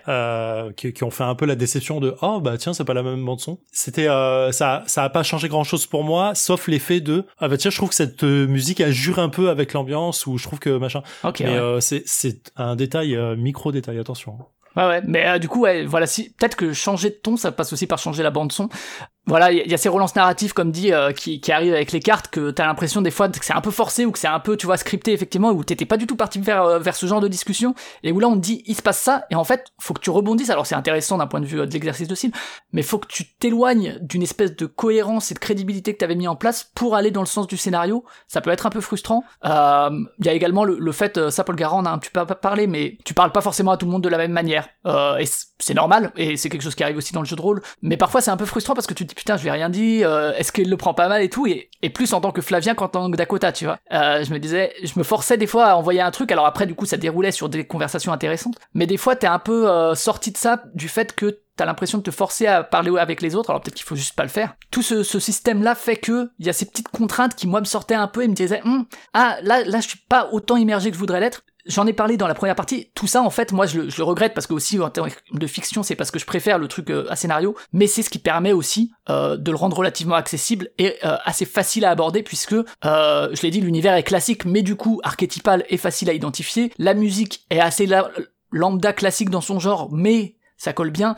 Donc tout ce truc qu'on peut, que moi je vais juger un peu, un peu bateau, c'est aussi des facteurs de facili des facilitateurs entre guillemets pour euh, pour pour la plupart des gens. Euh, donc c'est c'est pas forcément une critique du jeu, c'est juste moi j'aurais kiffé, tu vois, faire euh, un peu autre chose. Euh, mais je comprends que ce soit là justement parce que faut que ça dure 90 minutes, faut qu'on arrive au bout et faut que ce soit à peu près accessible à, à plein de monde qui va s'identifier. Il y, a surtout en fait euh, effectivement des tropes qui sont un peu forts mais euh, voilà les, personnages qui vont, notamment. euh, qui vont te mettre un peu en, un peu en difficulté sur ce que tu pensais ou te forcer à réagir différemment ou et en fait ça moi je trouve ça intéressant sur sur l'idée de de sur 90 minutes ça va vite mais t'as quand même un gros ventre mou de temps en temps sur justement ces messages qui peuvent parfois ne pas venir ou quelqu'un qui doit pas parler pendant un temps parce que x y z. Et du coup c'est intéressant de, de devoir rebondir et d'avoir des, petits des petits trucs qui vont venir euh, te pousser dans te pousser dans le retranchement de ah bah non euh, je voulais juste aller à la gare ah bah en fait non il va se passer autre chose. Ouais carrément ouais ouais. C'est c'est vrai que ces relances narratives que je trouve parfois un peu un peu forcées bah en fait c'est effectivement aussi des outils pour euh, pour si le truc s'enlise pour avoir un autre truc sur lequel parler et qui pour lancer un peu justement l'ensemble du groupe quoi. Euh, et du coup après euh, le débrief donc après les 90 minutes donc il se passe la conclusion que vous aurez etc et donc il y a ce fameux débrief qui peut durer plus ou moins longtemps et on va écouter le le message vocal qu'on a enregistré avant la partie qui est le dernier message qu'on a laissé à Alice ou qu'on a écrit en l'occurrence l'avait écrit qui est pas aussi, qui était pas aussi fort que ce que je pensais qu'il serait, mais c'est peut-être parce qu'on l'a lu plutôt que écouté, et que je l'ai écrit plutôt que dit. Je sais pas. L'idée est trop cool. D'un autre côté, c'est dur parce que tu sais, c'est euh, comme euh, si euh, t'as quelqu'un qui, décède et le dernier message qu'il t'a laissé ou que tu lui as laissé, tu vois. Il y a quelque chose de très fort là-dedans, même si Alice ne décède pas forcément et tout. Mais je trouve que dans l'idée de message vocal sur le répondeur, le dernier message, ça fait là aussi référence à plein de idées qu'on a, surtout du point de vue de la fiction en vrai, euh, mais qui sont assez fortes et qui sont toujours des moments assez assez durs, assez tristes. Euh, en général, euh, euh, ça peut être même. là, je pense à des références et, et j'ai les larmes qui me viennent aux yeux, mais mais ouais, non non. Et ouais, c'est quelque chose d'assez d'assez génial qui peut plus ou moins marcher, je pense. Il y a aussi à la fin, on l'a dit, il y a les salons privés. Et alors là, je pense que ça va être à la liberté de chacun. C'est est-ce que on les donne accès à tout le monde ou pas? Est-ce que est-ce qu'on discute un peu de des relations qu'on a louées particulièrement avec un tel ou une telle. Ça, voilà, c'est un peu paradoxal parce que d'un côté, t'as envie de tout savoir, mais en même temps, tu sais, t'as un petit peu ce, ce, jardin secret quand même. Je sais pas si toi tu l'as vécu comme ça, mais. Euh... Moi, c'est pas un truc. Enfin, l'après-jeu et relire les conversations, c'est un truc qui me saoule fort, donc je le fais jamais. Euh, je t'avoue. C'est. Euh... Puis surtout, tu vas, tu vas juste voir les grosses ficelles, les erreurs de dialogue, les, euh, les petits trucs qui finalement euh, la perception que tu as au moment où tu écris, donc c'est-à-dire qui est ressentie sur le message que tu viens de recevoir d'à côté au bon moment, euh, l'info qu'on t'a donnée, la carte que tu viens de tirer, la musique que tu avais à ce moment-là, rend le moment très fort. Et le relire hors contexte euh, en ligne droite alors que t'as pas les croisements inter euh, intergroupe inter conversation ça, ça, casse ça casse tout en fait je pense. Et c'est vraiment euh, c'est vraiment un truc qui te fait qui te montre qu'en fait il y a plein de trucs qui tiennent pas debout. Et je pense que c'est c'est une mauvaise idée. Bah, moi typiquement en fait mon secret ou mon truc euh, c'est en fait j'étais amoureux du frère d'Alice. Et en fait euh, dans mon idée j'étais devenu pote avec Alice pour me rapprocher de lui. Et en fait je me suis rendu compte que mon, mon ma relation avec ce personnage était euh, en fait euh, que c'était mon avis mis avant. Et en fait j'ai fait une espèce de contresens mais je m'en suis rendu compte que genre deux jours après la partie je me suis dit mais attends ça veut rien dire en fait ce que j'ai fait.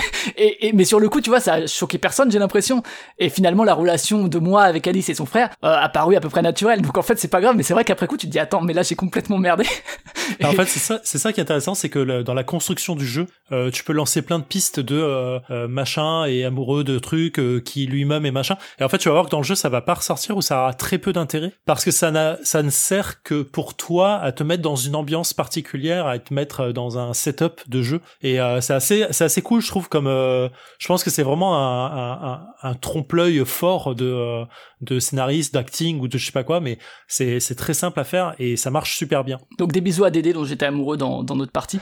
Donc voilà pour pour ce qui est les contraintes un peu, euh, est-ce que ça implique de faire en 90 minutes et comment moi ça m'a touché ou pas. C'est un peu un peu tout ce que je voulais dire. Il y a, il y a juste en termes, c'est un jeu qui va faire des souvenirs assez forts. Moi il y a, il y a un truc que j'adore par l'écrit. On peut le faire aussi à l'oral avec euh, ben le son de la voix et tout, mais là il y a le côté de jouer sur le langage, sur la syntaxe. Est-ce que je mets des majuscules, est-ce que non, est-ce que je mets des abréviations, est-ce que j'écris comme un SMS des années 2000. J'ai trouvé ça génial. Enfin moi c'est quelque chose que j'ai adoré termes de implication et d'identification d'un point de vue du, du RP.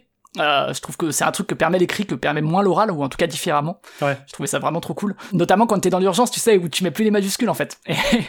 Et, et, c'est trop cool. Euh, et aussi, ouais, euh, les, les, petits tics de langage, c'est, c'est vraiment un truc que moi j'ai adoré faire pour le coup. Il y a aussi, tu, en as un peu parlé, mais effectivement le, discours qui évolue, tu vas lâcher un truc en privé à quelqu'un et puis plus tard tu vas le revoir dans une autre conversation, tu te dis ah ça a bougé mais c'est pas exactement la même chose, ou bien tu vas le revoir dans le salon général, tu vas dire ah tiens ça a fuité mais pas exactement comme je pensais. Et c'est vachement cool à regarder. Euh, il y a ce côté jeu du, du téléphone où t'es là et tu te dis ah je vois ce que j'ai lâché, je vois comment ça est. Et, et c'est trop cool de trouver la manière de le lâcher, à qui le lâcher.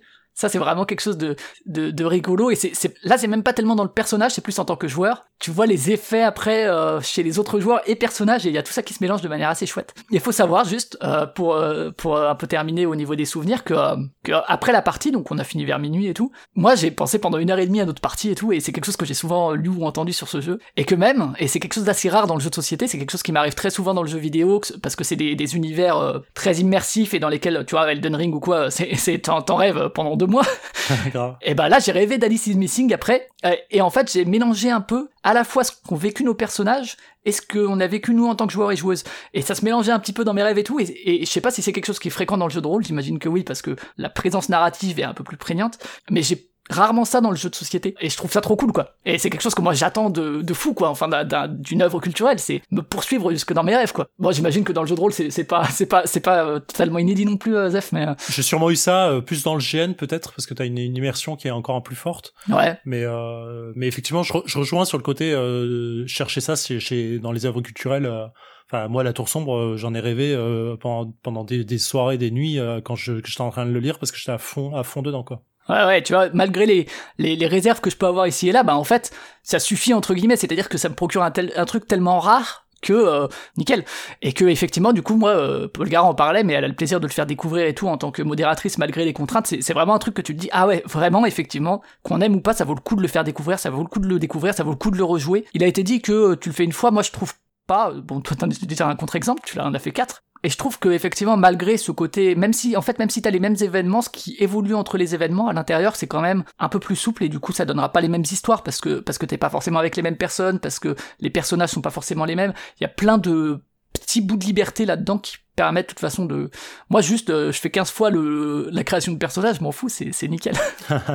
Ouais, je suis pas, je suis pas d'accord sur le côté tu le fais qu'une fois, mais euh, parce que euh, ça dépend ce que les, temps, les gens attendent de ça. En fait, si t'attends juste une narration le faire une deuxième fois, une troisième fois, ça va être un peu redondant. En vrai, c'est un peu euh, la comparaison que je fais, c'est euh, tu joues au tarot avec euh, des gens, tu refais toujours les, les, les, mêmes parties en fait, mais bah il y a plein de choses qui vont changer. Et là, c'est un peu la même chose. c'est vraiment les personnes autour de la table qui vont amener une narration différente, une façon de s'exprimer, des échanges différents, une communication autre. Et c'est c'est ce que tu peux rechercher vraiment dans le jeu quoi. Ouais, carrément. Et bon, après, au niveau du nombre de joueurs ou joueuses, je pense que c'est mieux effectivement à, à 4 ou 5 qu'à 3. 3, c'est peut-être un peu, un peu petit. Je sais pas. À voir ça, je peux pas vous dire. Ah, faut être complet, hein. Faut être complet. Hein. Faut être au complet, ouais, à 5, ok. Ouais. Et, euh, ouais, du coup, euh, l'idée que c'est aussi un système.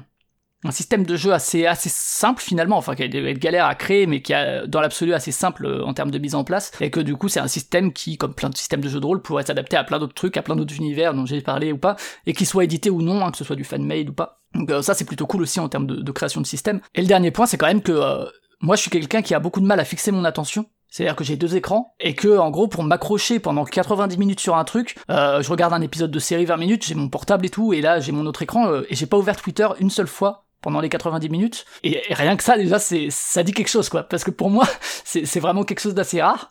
Donc euh, donc c'est déjà une une preuve de, de quelque chose d'assez réussi. Donc voilà, il y a, peut-être plein de limites que j'ai, mais vraiment un super moment ludique, super expérience de jeu. Les limites, c'est surtout comme dit par rapport à ma relation moi à la fiction de manière générale et aussi aux contraintes que, que demande le système. Et ça m'a aussi permis de me rendre compte que euh, peut-être parce qu'on a aussi fait un XP que vous avez peut-être écouté sur euh, Star Wars qui était aussi un one shot et on voit la ZEF que toi t'as l'habitude parce que sur les one shot tu vois toi t'es là et tu sais que c'est un one shot et qu'il faut avancer un moment parce que on va pas y passer 15 heures. Et je pense que ça c'est ton expérience de rôliste qui fait que arrêter de digresser, de voir ce qu'on va boire comme cocktail, on avance parce qu'il faut qu'on ait fini ce soir. Et d'un autre côté, ça m'a permis de me dire, alors que je pensais justement que les one-shots ce serait mieux pour moi en termes de temps, en termes de création, bah je suis peut-être plus un mec de la campagne, tu vois.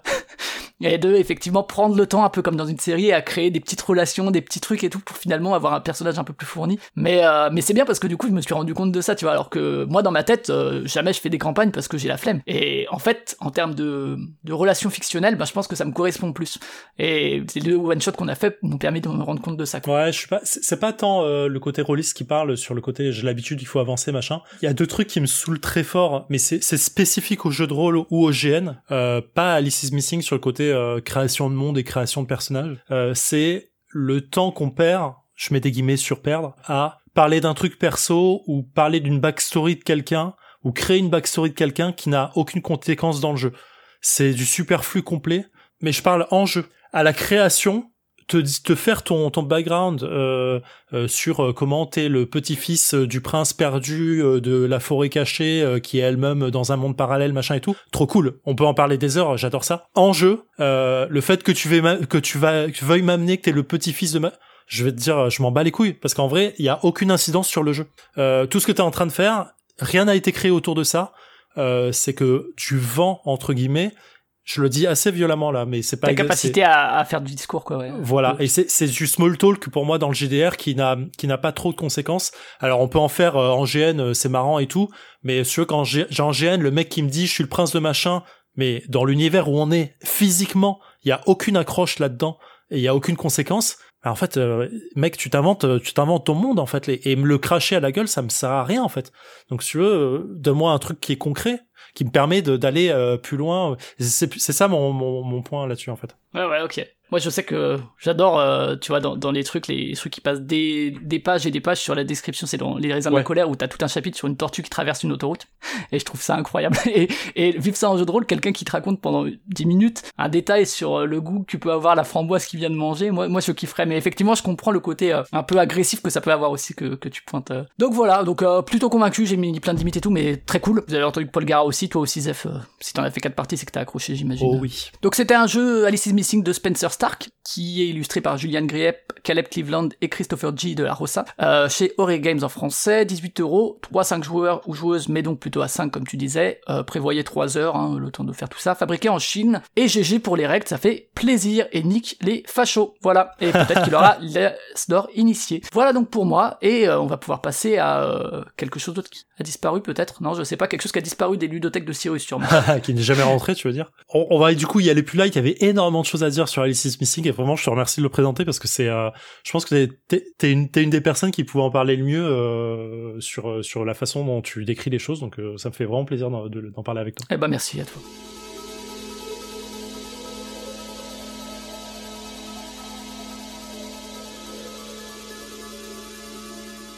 On va passer à la seconde partie, donc beaucoup plus light. Euh, on va parler d'un roll and évidemment, vous l'avez compris à la, boutade qu'on aura eu sur, notre président. On va parler de Twilight Inscription. Euh, je vais faire la fiche aussi. Donc c'est l'auteur, c'est James Kniffen. Euh, aux illustrations, on va retrouver Anders Finner, Stephen Sommer et Thomas Judreski. Je, sais pas comment on dit ça. Et Alex Kim. Euh, l'éditeur, c'est euh, FFG aussi bien en France euh, qu'aux États-Unis, parce que ça reste la, même branche maintenant depuis la disparition de Edge, si j'ai pas de conneries. Pour juste replacer un peu l'auteur, c'est un mec qu'on a retrouvé entre autres sur l'extension de Battlestar Galactica, sur Star Wars, beaucoup de Star Wars Armada. C'est un mec qui connaît un peu l'univers euh, space opéra ou en tout cas science-fiction, bien qu'il n'ait pas, euh, il pas pris, euh, il soit pas dans Twilight Imperium de base. c'est pour 1 à 8 joueuses. Alors, je reviendrai sur ça après. 14 ans et plus pour des parties de 60, 120 minutes. Je reviendrai aussi là-dessus. C'est un jeu qui tourne autour des 60 euros euh, qu'on peut retrouver chez notre partenaire, la caverne du, Gobien, du Gobelin, bien sûr. Donc comme j'ai dit, c'est un roll and write euh, dans l'univers de Twilight Imperium. Pour pour resituer rapidement l'univers de Twilight Imperium, c'est euh, pour moi un des meilleurs jeux possible sur le côté euh, enfin un jeu de plateau un des meilleurs jeux de plateau tout simplement on va pas se le faire chier. Euh, j'ai d'accord avec toi hein, parce que depuis des années euh, que ce soit la troisième édition la quatrième édition ils sont dans le top 100 et très bien placés ouais, c'est en fait c'est c'est vraiment le jeu qui a qui a ce, un peu ce, ce, côté un peu presque inaccessible pour le commun des mortels parce que euh, il te demande un temps fou une implication de ma balle de, de ma boule et, euh, et, voilà. Alors que en vrai, quand on est dans le jeu, c'est pas du tout euh, le cas à mon sens. Mais voilà, c'est un, c'est ce qu'on appelle du 4x. Euh, donc c'est un jeu qui va faire les phases, enfin qui va, il va partir sur de l'exploration, expansion, exploitation et extermination, qui va donc faire toutes les phases possibles d'une société ou d'un État ou euh, ou d'un pays en général, euh, d'une colonie qui va faire, euh, qui va essayer de s'agrandir, donc explorer des nouveaux univers, s'étendre dans le sens les les prendre pour elle-même, les exploiter dans le sens marchandise et l'exterminer parce qu'il y aura une, une dimension tactique et guerre qui va qui va y avoir. Là, on est dans un univers, comme je l'ai dit, science-fiction. Donc, on va explorer des planètes, les exploiter donc pour s'étendre dans la galaxie et faire la guerre à nos voisins éventuellement. Au final, tout ça se traduit par un jeu à points à la fin, on compte les points et on voit qui a gagné avec euh, des missions, des objectifs, des objets à récupérer, ce qu'on va appeler des artefacts qui sont un peu mineurs dans, le jeu. Pour l'explication du jeu, euh, alors pardon, je vais revenir sur Twilight Imperium pour euh, l'explication de ce que c'est. Donc Twilight Imperium, c'est un jeu euh, dans sa, moi j'ai joué qu'à sa quatrième version. c'est un jeu qui part pour 6 à 8 heures de jeu quand vous posez tout ça sur la table. C'est un jeu sur lequel on va on va vous donner une une race de d'extraterrestres parce qu'il y a il y a enfin il y a des humains mais ils sont un peu évolués. Euh, il va avoir différents extraterrestres, on va avoir euh, des euh, des animaux anthropomorphes, on va avoir des, euh, des des robots, on va avoir plein de trucs différents, des serpents, des trucs comme ça. Vous allez avoir une donc votre nation de base avec des technologies à l'intérieur, euh, vous allez avoir votre armée en termes de vaisseaux, croiseurs, euh, machin, euh, truc. Et au centre de la table, vous avez la galaxie avec plusieurs planètes et le centre de la galaxie qui est représenté par une des planètes qu'on appelle euh, Rex, qui est la planète la plus importante du système. En tout cas, ça prend de la place sur la table. Hein. Vous regarderez des images, mais ouais, ouais, il faut une grande table pour y jouer. Et on va jouer à 3, 4, 5, 6 joueurs, qui est le maximum et qui est le, la meilleure disposition. Et en fait, on va avoir donc des hexagones sur lesquels on va placer nos vaisseaux et on va s'étendre, on va coloniser des planètes, s'étendre et quand on va rencontrer quelqu'un sur un autre hexagone, on va se tabasser avec lui. On va acheter des technologies, on va avoir un moment une, une partie du vote du Sénat euh, galactique. On va voter des règles de jeu c'est-à-dire euh, à un moment, on va dire que bah, la guerre sur cette partie, la, la partie de la galaxie, c'est plus possible, euh, que les voyages rapides entre deux trous de verre, c'est possible ou ça ne l'est plus. Enfin, il y a plein de petits trucs qui vont changer un peu l'ambiance autour de la table, changer la façon dont tu veux évoluer dans le jeu. Donc c'est assez intéressant cette phase de vote parce que c'est vraiment du vote entre joueurs. Hein. Il y a des gens qui vont, tout le monde va s'exprimer en disant, vas-y, tu votes pour et moi je fais ça au prochain truc. Donc il y a un côté politique qui est quand même assez posé. Et à la fin, ça se traduit aussi par un certain nombre de points. C'est le premier qui arrive à 10 points qui gagne la partie et point barre. Ça dure longtemps parce que c'est du jeu à action tour par tour. Donc euh, je fais une action, puis mon voisin, puis mon voisin, et ainsi de suite jusqu'à ce que ça revienne à moi. Et tout, on continue à tourner euh, dans chaque tour de jeu tant que quelqu'un a un truc à faire. Donc c'est extrêmement long. C'est un jeu qui est sur lequel il faut pouvoir se projeter assez rapidement dans le dire ok dans quatre tours il faut que je sois là donc il faut que je fasse ça. On va choisir des actions qui vont donner des actions aux adversaires aussi. Il y a un côté un peu moi j'ai l'action complète eux ils ont une action dégradée. Donc ce qui fait qu'on est toujours tous impliqué dans le jeu, il y a très peu de downtime. Et en vrai, euh, quand on commence à jouer, on relève les yeux, 4 heures sont passées et on n'a pas vraiment vu le temps passer. C'est ce qui est fait pour moi que c'est un super jeu euh, là-dessus. Quoi. Ouais, ça fait partie des gros gros gros trucs un peu comme un Starcraft ou quoi, mais encore plus culte hein, qu'un Starcraft, mais où t'es pas là de dire ah si on se faisait un Twilight Imperium, c'est un truc peut-être que tu prévois de te faire et où tu te dis ok cet après-midi on parle là-dessus et puis on se couche, euh, on mange et puis on finit la partie ce soir. Mais euh, moi c'est c'est un peu comme j'ai mis du temps à me mettre à Dark Souls parce qu'il y a cette image un peu tu sais le truc un peu opaque qui est dense où t'oses pas trop y aller. Bah celui-là, j'ai jamais, je me suis jamais lancé pour les mêmes raisons un petit peu. C'est-à-dire que ça fait un peu peur. Et pourtant, tu vois, Dark Souls, je suis tombé dedans et euh, j'ai kiffé. Et je pense que ce serait pareil. Mais c'est vrai qu'il y a un peu cette image de truc inaccessible et ultra fat. Euh. je pense que c'est euh, un peu pour prendre ton image à Dark Souls. Je pense que le jeu il est il est enrobé d'une brume un peu bizarre qui fait que on n'ose pas trop y aller. Mais en vrai, quand t'as passé cette brume, le jeu il est très simple En vrai, euh, tout ce que tu fais, c'est une action par tour en Ah, disant, sûr. Ok, bah en fait, euh, j'ai besoin de technologie, bah je vais prendre la carte technologie, je vais plus faire une l'action. aura qui l'entoure un petit peu. Ouais, voilà. Euh, j'ai besoin d'aller euh, sur cette planète, bah j'ai déplacé ce vaisseau sur cette planète et puis euh, on verra comment. Alors ouais, c'est que ça. Le seul truc qui est difficile dans le jeu, c'est de savoir où tu dois aller pour gagner. Et ça, c'est vraiment la, la- la- le truc qui est difficile à comprendre. T'as besoin d'une deuxième partie pour te dire ah ok, euh, les points, c'est comme ça que je vais les faire en fait. Et à ma première partie, j'ai fait cette erreur. Euh, la dernière partie que j'ai faite, on était quatre joueurs autour de la table, on a mis euh, 5 heures, euh, cinq bonnes heures de jeu sur une soirée. On a fini assez Ouais, tard. c'est mais- la réputation qui se traîne de toute façon de passer la nuit dessus. hein. et ça demande ça en fait, ça demande vraiment cet investissement de jeu. Mais encore une fois, euh, tu relèves la tête, euh, putain merde, il est une heure du matin quoi, tu vois, c'est. euh, ça. Mais ça. du coup, Twilight Inscription, est-ce qu'il dure aussi 5 heures Alors et voilà, du coup euh, là là ils se sont dit on va faire un roll and ride dans l'univers de Toilette Imperium, euh, donc du, du gros 4x et en fait ils avaient un peu cet enjeu euh, de faire un gros truc. Donc comment se, joue le jeu, comment il se présente? Déjà, on va avoir euh, c'est vraiment du roll and ride, on va avoir quatre tableaux de jeu. Alors là on est sur du feutre effaçable. Euh, on va avoir quatre plateaux de jeu qui sont euh, autour de la table, donc on va avoir effe- effectivement le côté exploration, expansion, exploitation et, extermination dans le sens des plateaux, chaque plateau représentant un des X, entre guillemets. On va avoir cinq cycles de cartes qui vont faire un récit autour de ce qui se passe au fur et à mesure de la partie. Euh, c'est un peu le côté euh, retrouver une nouvelle planète natale, euh, puis euh, euh, retrouver euh, retrouver de quoi refaire un peu de marchandises pour pour pour notre société, puis s'épandre s'étendre au fur et à mesure, et ensuite s'il y a des gens qui vont nous nous, nous tabasser, faire la guerre. C'est assez simple en termes de narration, hein. il y a pas il y a pas grand lore autour de ça, mais en tout et pour tout, on va faire 25 tours de jeu qui se décomposent tous de la même façon. C'est début du tour, on pioche une carte. Sur les cartes, il y a des ressources, on les dépense. Puis on lance des dés, les dés nous donnent des ressources, on les dépense, et ensuite on enchaîne avec le tour suivant. Il y a trois exceptions à ça, c'est qu'il y a des cartes qui vont vous, vous donner cette, euh, ce, truc du Sénat, c'est-à-dire le- les, votes euh, qui font changer un peu la partie, enfin moins, moins là-dessus, mais plus donner des, euh,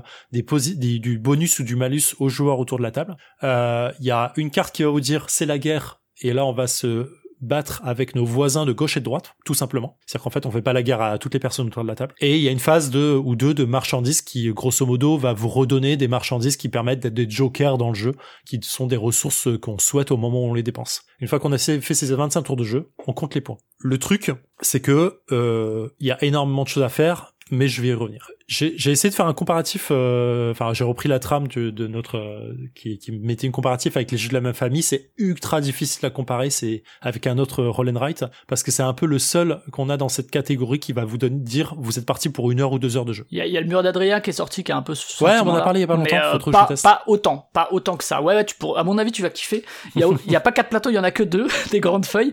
Il y a, c'est pas effaçable, ce qui est toujours mieux en termes d'écologie, je pense. Je sais pas, euh, peut-être que faire des trucs effaçables, ça coûte beaucoup plus en écologie. Du coup, c'est pas vrai, mais euh, vous nous direz dans les commentaires. Mais ouais, euh, le mur d'Adrien, il y a ce côté fat, mais c'est pas, euh, c'est pas deux heures de jeu. Hein. C'est, c'est clairement plus un jeu solo que à plusieurs aussi, hein, euh, le mur d'Adrien. Donc euh, c'est pour ça que je dis que tu devrais kiffer. Euh, mais, mais c'est aussi, ça fait un peu, il y avait trois dice un petit peu, mais qui est très en dessous. Mais il y a ce côté, même dans le roll and write, on va faire des jeux qui prennent des heures maintenant. Mais ça reste des exceptions, effectivement. En général, euh, ça reste des, des trucs assez concentrés à 30-40 minutes. Ouais, c'est toujours pareil. En fait, les roll and write, je trouve, il y a une forme d'évolution qui est assez folle. Euh, sur euh, le- au début, c'était des jeux qui duraient euh, 5-10 minutes max. Euh, puis on a eu des trucs un peu plus construits. Euh, euh, la chance à Colorado qui qui va essayer d'être un peu plus euh, un peu plus long sur sur le- la phase de jeu, mais qui va apporter des cartes quand même. Donc c'est plus vraiment l'esprit roll and write de base. Alors, en fait, ça sort un peu du fait que le roll and write est un genre, parce qu'avant c'était un genre, un jeu à cocher où vraiment, tu vois, type Super Voilà. Mega Lucky Box, bah c'est un, un flip and write, on voit ce que c'est. Là où aujourd'hui, je trouve, bah tu vois là, pour Twilight Inscription, on est plus dans du 3-4x que dans un roll and write en fait, et du coup ça Complètement. ça- La base, la base de jeu, c'est juste que tu vas aller cocher des choses euh, à la Super ça, Lucky Box en fait sur cer- sur certains aspects quoi. Pour expliquer le plateau de jeu rapidement, donc on a un premier plateau de jeu qui va être euh, le côté euh, exploration de l'univers. Euh, on a des planètes. Tout ce qu'on va faire quand on va dépenser des ressources sur ce, plateau de jeu, c'est soit se déplacer d'une planète à une autre, soit entourer une planète qu'on a déjà euh, qu'on a déjà atteint avec un avant, qui signifie qu'on est en train de la conquérir, grosso modo. Le deuxième plateau de jeu, c'est justement cette conquête de planète. On va aller chercher les ressources dessus. Donc là, ça se, ça se rapproche d'un super méga lucky box. C'est-à-dire qu'on va aller cocher des ressources dessus en mode euh, ligne et colonne. Et quand une ligne ou une colonne est complète, bah, en fait, on a la ressource qui est au bout. Euh, le troisième plateau, c'est le plateau marchandises. euh, où là on va aller euh, cocher des ou entourer des marchandises qui sont euh, agglomérées d'une certaine façon et en fait on va aller euh, à chaque fois qu'on va les, les, les, les cocher c'est qu'on les détruit pour avancer quand on les entoure c'est à dire qu'on les exploite pour pouvoir les récupérer tout simplement. Il y a d'autres aspects sur cette fiche, mais je vais pas y revenir à, l'oral, ça va être complexe. Ouais, prenez une image pour regarder, moi j'en ai une sous les yeux et c'est plus clair. Ouais. et la dernière euh, fiche, c'est l'aspect de, de, de, guerre. Là-dessus, on va avoir une, une un, un, tableau qui va de bas en haut. À chaque phase de guerre, c'est-à-dire qu'une carte va nous dire qu'on fait la guerre, on va aller monter d'une phase en haut. Et en fait, dans la phase qu'on est en train de préparer, on va aller construire des vaisseaux dedans, donc dépenser des ressources que nous donnent les dés ou les cartes pour construire des vaisseaux de guerre qui sont représentés par des points et des traits. C'est vraiment minimaliste au possible. Des constellations, ouais, un peu. Ouais. Et, euh, et cette phase de, de, de, de, de placement de, euh, de, de vaisseaux de guerre, elle est elle-même divisée en deux, gauche et droite. Et ça vous donne euh, votre force de guerre pour la gauche et pour la droite. Et quand vient la guerre, en fait, vous comparez le nombre de points que vous avez avec votre voisin et vous savez si vous avez gagné ou perdu. Point barre. Donc il y a un côté complexité simplifiée là-dedans euh, qui fait qu'en fait euh, on va pas aller chercher trop loin tu vois. Les vaisseaux ont fait des points et des traits. Et les points et des traits nous donnent des des des, euh, des, des, chiffres à la fin et c'est tout quoi. Ouais en fait c'est c'est là aussi bah on retrouve un peu le côté Twilight côté un peu tu regardes et t'as pas envie de t'y mettre parce qu'en fait tu vois qu'un gros plateau tous bleus de la même du même bleu. Donc déjà tu te dis attends mais c'est quoi la différence entre les plateaux avec je ne sais combien de trucs à entourer cocher et tout? Mais effectivement quand tu expliques et que j'ai sous les yeux en fait je me dis ok en fait c'est Juste, je trace ça et je fais ça, quoi. Ouais, c'est vraiment très simple. La complexité, elle est pas dans l'explication des règles, elle est dans comment tu joues les ressources qui sont à l'intérieur. En fait, à chaque tour de jeu, donc on va piocher une carte, prendre les ressources qui sont dessus et on va devoir les dépenser. Mais pour les dépenser, il faut choisir sur quel cadran tu vas le faire. Et ce cadran, il va être valable pour tout le, tout le tour en cours. Et en fait, c'est ça la difficulté, c'est de se dire, ah ok, euh, ces trois ressources-là, je vais les dépenser sur, euh, je veux dire, la guerre, par exemple. Les dés, je vais les lancer après et je vais devoir aussi les utiliser sur la guerre. Mais du coup, le, le dé est le côté un peu euh, euh hasardeux du show, des choses. Tu sais pas si ça va t'arranger pour euh, continuer à construire les vaisseaux ou pas. Bon, tu peux toujours t'arranger, mais c'est un peu un peu délicat. Et ça évite le truc calculatoire de ah bah je sais que je vais avoir ces dés-là, donc je vais les mettre là parce que c'est optimal quoi. Exactement. Et du coup, le jeu précise que avant de choisir, tu peux pas regarder chez les autres tu peux pas euh, copier ce que fait quelqu'un en disant ah attends toi tu prends marchandise bah ok moi je vais prendre ça. Euh, tu dois vraiment faire un peu dans ton coin. C'est un jeu solo jusqu'à ce que tu partages les informations. Exactement. Et voilà. Et le tour d'après bah tu vas aller changer de, cadran pour aller euh, faire autre chose. Le problème c'est que si tu as fait une première phase sur le cadran de planète par exemple et que tu as commencé à explorer des planètes donc récupérer quelques ressources bah en fait, tu, ces ressources-là, tu vas pouvoir les utiliser sur le cadran euh, de marchandises, par exemple. Et donc, il faut aller cocher, vérifier euh, tout le temps le, les choses. Et en fait, tu vas continuer comme ça pendant 25 tours. Et en fait, la difficulté de ce jeu, ça va être de toujours regarder si t'as pas oublié d'utiliser une ressource, si t'as bien utilisé la ressource, euh, si t'as bien dépensé la ressource pour ce que tu voulais et si tu l'avais pas, euh, si t'as pas oublié d'en utiliser une pour un truc que tu voulais faire sur un autre cadran, euh, est-ce que tu la, tu vas la dépenser pour prendre un dé supplémentaire ou est-ce que tu vas la dépenser pour faire des points ailleurs et ainsi de suite? Donc c'est vraiment une question de choix qui te donne jamais en plus une projection globale de la fin du jeu. C'est-à-dire que tu sais jamais si tu fais beaucoup de points, tu sais jamais si tu vas gagner à la guerre, tu sais jamais si euh, si dans, dans cet aspect de, de conquête tu vas arriver euh, correctement à, à, faire des points pour la pour, sur les planètes. Est-ce que tu vas arriver à, avoir assez de votes pour euh, le vote qui va arriver et ainsi de suite. Donc tu as plein d'aspects qui sont très nébuleux sur les premières parties surtout. Et c'est ça en fait pour moi la difficulté du jeu. Ouais, ouais, ouais je comprends. Pour revenir sur le vote, c'est un truc que tu vas gagner dans le, la section marchandises. Et à un moment, effectivement, il y a le vote galactique qui va arriver par trois fois de mémoire. Et, euh, et en fait, tu vas aller piocher une carte qui va donner un aspect positif, un aspect négatif du vote. Et ceux qui veulent que le vote soit positif pour eux, bah, font donner, genre, euh, bah, moi, je mets 8 votes dedans, mon voisin met 4, on est à 12, les deux autres, ils ont mis 13, merde. Bah, en fait, du coup, ce sera négatif, on dépense nos votes, et en fait, le négatif s'applique à tous les joueurs. Ok. Et parfois, ça peut t'arranger d'avoir du négatif. Donc, t'as un côté un peu politique là-dessus. T'as aussi, t'as aussi ta, ta colonie dans le sens euh, ta race d'extraterrestres qui va te donner des des, des un peu d'asymétrie, ouais. Ouais, un peu d'asymétrie et un peu de, de bonus que d'autres n'auront pas, qui sont présents, mais c'est pas non plus euh, ça. Mais je vais y revenir. Donc du coup, en termes de sensation de jeu, intense, c'est vraiment le mot qui me vient toujours à l'esprit quand je parle de ce jeu. C'est il y a beaucoup de choses à faire, il y a beaucoup de choses à gérer en solo dans ton coin. Il faut regarder partout, il faut avoir les yeux partout. Le jeu va pas s'adresser à tout le monde à cause de ça, parce qu'il faut passer le cap du il y a énormément de choses à regarder. L'ambiance, l'univers me parle pas énormément. C'est le cap visuel euh, déjà qui a l'air d'être une espèce de bouillie bleue avec plein de couleurs partout. Euh. Avec des, des coches oranges, euh, qui est un peu dégueulasse de temps en temps. En fait, il demande une véritable implication de bout en bout et surtout sur une première partie où on va vraiment avoir cette sensation de se perdre euh, et de pas comprendre ce qu'on est en train de faire. En vrai, tout ce que tu fais au bout d'un moment, c'est cocher des trucs sans te dire mais je, qu'est-ce que je fais? Euh, Est-ce que ça, ça sert à quelque chose Est-ce que ça a un but Ouais, ouais est-ce que ça a un but à la fin? Parce que les ressources te, te font pas de points à la fin. En fait, c'est d'autres choses qui vont te faire des points. Et donc, t'as un aspect un peu perdant là-dessus. Et à la fin du jeu, quand tu es en train de compter tes points, tu comprends toutes tes erreurs d'un coup. Il y a énormément de choses à regarder, énormément de symboles euh, qui se ressemblent pas, mais t'as l'impression que c'est un peu la même, mais c'est pas la même. Euh, qu'il faut savoir comment faire matcher avec. Euh, ok, ça, ça va me débloquer un dé ici, mais ça va me débloquer aussi une nouvelle technologie si je l'utilise là. Ah, mais ça va me débloquer un dock spatial si j'utilise ici, qui va m'amener d'autres choses en plus. Donc il y a un côté un peu euh, un peu fort euh, là-dessus, une grosse un gros côté vérification à avoir qui peut ne pas convenir à tout le monde de temps en temps. Ouais, bien sûr.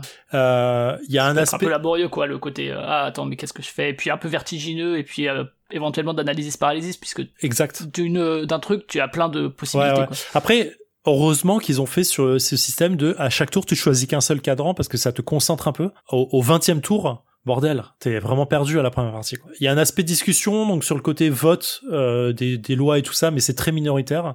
Euh, le côté guerre, euh, bon, c'est là, mais c'est juste pour dire j'ai 12, t'as 13, ok, bah j'ai perdu, merci, au revoir. C'est la guerre comme dans Seven Wonders, quoi. Ah, clairement, c'est exactement ça. En fait, c'est, c'est une terrible sensation et c'est marrant parce que du coup, moi, je l'avais mis dans mes favoris pour dire tiens, j'aimerais bien qu'il soit nommé au Fige pour rester dans l'actualité. Ouais, ouais. Euh, et en fait, je pense que c'est un gros problème de c'est la sensation d'un jeu expert parce que t'as vraiment euh, le truc du waouh il y a énormément de trucs à faire mais c'est pas vraiment un jeu expert parce qu'en fait il euh, y a pas de sensation tactique il y a pas de sensation d'affrontement que le jeu devrait pouvoir proposer. Il y a pas de surprise dans le jeu dans le mode euh, un peu à la dune d'une carte qui va sortir en disant bah tiens le combat en fait il va changer de sens parce que tu pensais avoir gagné mais non. Donc il y a pas toutes ces petites règles qui vont accentuer la complexité du jeu mais il est pas en initié non plus parce qu'il est au-dessus de ce genre de jeu en fait. Il est assez complexe, il y a une grosse saveur à trouver qui est un peu euh, un peu aride à avoir au début euh, sur le côté, surtout si on n'aime pas vraiment la, science-fiction et les space opéra qui sont deux genres différents mais que je mélange un peu ici pour faciliter le discours. Euh, donc pour moi, il a vraiment ce cul entre deux chaises de euh, bon bah on sait pas trop où c'est et, et, impossible vraiment à déterminer quoi. Il, est dans une catégorie un peu entre les deux quoi. Ouais, ouais vois ouais, ouais. parce que bah des trucs à cocher, c'est rarement en termes de, de structure compliquée parce que ça reste, tu fais un truc et tu coches un truc. Et derrière, c'est plus les implications et le choix de qu'est-ce que je coche et qu'est-ce que ça va impliquer qui est qui rend le jeu compliqué, mais euh, peut-être pas au point effectivement de que ça mérite un, un truc expert. Bah, enfin que ça mérite, je sais pas. C'est clairement pas possible de le mettre. Ouais, c'est pas possible de. Le... Enfin, à mon sens, c'est pas du tout un jeu expert. Euh, mais c'est plus qu'un initié. Et en vrai, pour ça, c'est c'est complètement. On va devoir retrouver un truc entre les deux. Ouais, c'est un peu dur, quoi. Et, et ouais, il y, y, avait un peu ça dans le mur d'Adrien, c'est-à-dire, euh, je sais pas si t'as ça dans Twilight Inscription, mais où t'as euh, l'impression, tu sais, de la montagne qui accouche d'une souris, où euh, t'es là, et t'as un truc énorme et tout, et tu fais un choix, t'as l'impression que ça va être un truc de fou, et en fait, dans le mur d'Adrien, tu verras, mais, mais je trouve que tu fais plein de trucs dans ton tour, un peu comme dans un jeu à cocher, donc, parce que c'en est un, mais à la fin, c'est juste pour gagner un truc de plus que si t'avais fait un autre choix, et du coup, t'es là, tu te dis, attends, j'ai passé 25 ans, et finalement, c'est juste pour une ressource de différence, ou pour un coup de plus, et t'es là, tu te dis, est-ce que ce coup de plus méritait que j'y passe 15 minutes plutôt que les 2 minutes que passe en général un, C'est complètement ça. Ouais. En fait, c'est complètement cette sensation d'optimisation complète de, ok, alors là, j'ai trois ressources, je vais cocher celle-ci, celle-ci et celle-ci, comme ça, si au dé, je trouve celle-ci, ça va me permettre de faire ça, mais si j'ai l'autre, ça me permet de faire ça. En fait, c'est juste ça, en fait, euh, de, de bout en bout. Et, et c'est pour ça que la première partie est un peu difficile, parce que t'as vraiment cette sensation de cocher des trucs et de dire, ok bah j'ai une ressource et ça me fait quoi? Ah, euh, ah bah en fait merde c'est pas celle-là qu'il me fallait c'était une autre. Ah bah ok au tour suivant je ferai attention. Et en fait la la la deuxième partie de jeu elle a un goût incroyablement différent. D'un seul coup, tu as tous les enjeux en tête parce que tu sais où comment tu vas faire des points. Euh, tu tires clairement les leçons de ta première partie et des erreurs que tu as pu faire. Tu sais exactement par quel tableau faut commencer et éviter d'aller euh, euh, essayer d'explorer une planète, euh, enfin de, pardon, de, de, de, prendre les ressources d'une planète parce qu'en fait, il faut d'abord l'explorer sur le, voyage spatial avant de pouvoir faire ça. Donc tu as plein d'aspects là-dessus qui sont assez intéressants, mais qui te demandent une seconde partie quand tu as déjà passé quasi deux heures sur la première, quoi, tu vois. Donc il faut, faut se motiver. Il y a une, une personnalisation un peu trop poussé et en même temps pas assez sur les cartes et sur les races donc euh, de, des extraterrestres. T'as des peuples différents mais avec un petit lore autour d'eux mais qui qui sert pas à grand chose euh, enfin qui est pas assez développé pour que ce soit intéressant et du coup un peu fade t'as un pouvoir enfin deux pouvoirs euh, qui sont parfois assez balèzes quand tu regardes les pouvoirs des autres. Tu sais, c'est un peu sensation de de, claqué, de, ouais. de trucs un peu à la, à la Magic de dire, waouh, t'as cette carte, elle est trop forte, et en fait, quand tu l'as, t'as pas l'impression que c'est super fort. Ok, ouais. ouais. Euh, donc c'est, mais et- les pouvoirs sont forts, mais ils sont un peu difficiles à aller chercher et limités dans le jeu. C'est-à-dire que tu peux en avoir genre que quatre euh, quatre fois, et ils sont durs à trouver. Euh, et parfois le résultat il est pas si impactant dans le jeu, donc tu dis bon pourquoi pas, euh, pourquoi le faire? En fait. Il y a, y a un peu cet aspect-là. Il y a énormément de pubs différents parce que c'est Twilight Imperium et qu'il fallait tous les Ah mettre. ouais, t'en as pas que mais 4 en en fait. Fait, euh, euh, Enfin, tu peux jusqu'à combien ça 8 Et t'en as 8 ou t'en as encore plus? Non, t'en as plus que ça. Ah ouais, je, pense que t'en as 16 ou 20 euh, différences en mode euh, débordement, mais on aime ça, mais bon, quand même. T'as, un peu, ce- quand t'as les quatre, euh, les quatre plateaux devant toi, t'as un peu cette sensation de, de méga contrôle, un peu à la, à la Armada, à Star Wars Armada. Je sais pas si t'as joué à ce jeu. Non, non, mais j'imagine que t'as l'impression d'être le général devant sa, sa carte stratégique Ouais, c'est ça. détruisez ce, ce, ce destroyer. Allez, allez sur cette carte et explorez-moi cette planète. Un, trouvez Ouais, ces ouais. ressources ici. T'as un peu cet, cet effet-là, donc c'est assez cool. Mais du coup, ça manque un peu de finesse, euh, je trouve, dans le, dans le jeu. Parce que euh, tout ce que tu fais, c'est aller chercher une croix et un, et un, et un rond quelque part. Donc il y a un peu un, double tableau un peu bizarre là-dessus. C'est un, un roll and write au feutre, donc c'est cool parce que tu vas pas éclater euh, quatre feuilles de papier à chaque fois que tu joues. Mais euh, bon, ça, ça reste un euh, difficile à nettoyer. On va pas se le cacher. hein. Vraiment, c'est vraiment chiant à nettoyer le feutre qui sèche assez Il vite. faut avoir une compagne qui adore nettoyer ça. Ouais, Moi, c'est c'est mon cas. Écoute, elle adore ça. Alors, ça lui fait un côté ASMR, tu sais, de, le plaisir, la satisfaction de voir les trucs s'effacer. Eh ben, voilà. Il faudrait qu'il la livre. Bah, euh, franchement, ouais, il faut parce que c'est c'est un peu galère. Et, euh, et au bout d'un moment, les euh, les premières coches que t'as fait sont un peu difficiles à lire parce que le feutre bave un peu, c'est un peu bizarre. Et ce que c'est le gros truc que je reproche, mais c'est pas très grave pour moi au final, c'est que c'est un faux solo et un faux duo. Parce que le jeu est de 1 à 8 joueurs, mais en fait, il commence à prendre son ampleur à Ah, 3 ou 4. C'est con ça parce que toi t'es quand même le mec de Soliloque. Et, Ouais. et justement j'allais demander moi est-ce que euh, comme t'as dit que la première partie peut être un peu difficile est-ce que c'est pas l'idéal finalement de, de se dire je fais une première partie en solo? Alors bon Non. du en coup, solo, non. tu Ah, dois c'est vraiment dommage gérer aurait permis Et en fait, c'est un truc de plus qui est un peu dé... enfin, c'est pas chiant à faire, mais c'est une charge mentale supplémentaire sur un jeu qui est déjà complexe. ouais c'est relou Euh, tu vas faire beaucoup d'erreurs de jeu, tu vas te rendre compte qu'en fait t'avais mal compris une règle et ainsi de suite. Donc en solo, je le déconseille au début, sauf si vous êtes euh, vraiment, vous avez- prenez le temps de le faire correctement. Et en duo, t'as besoin de l'IA encore pour faire ton troisième, ton deuxième voisin.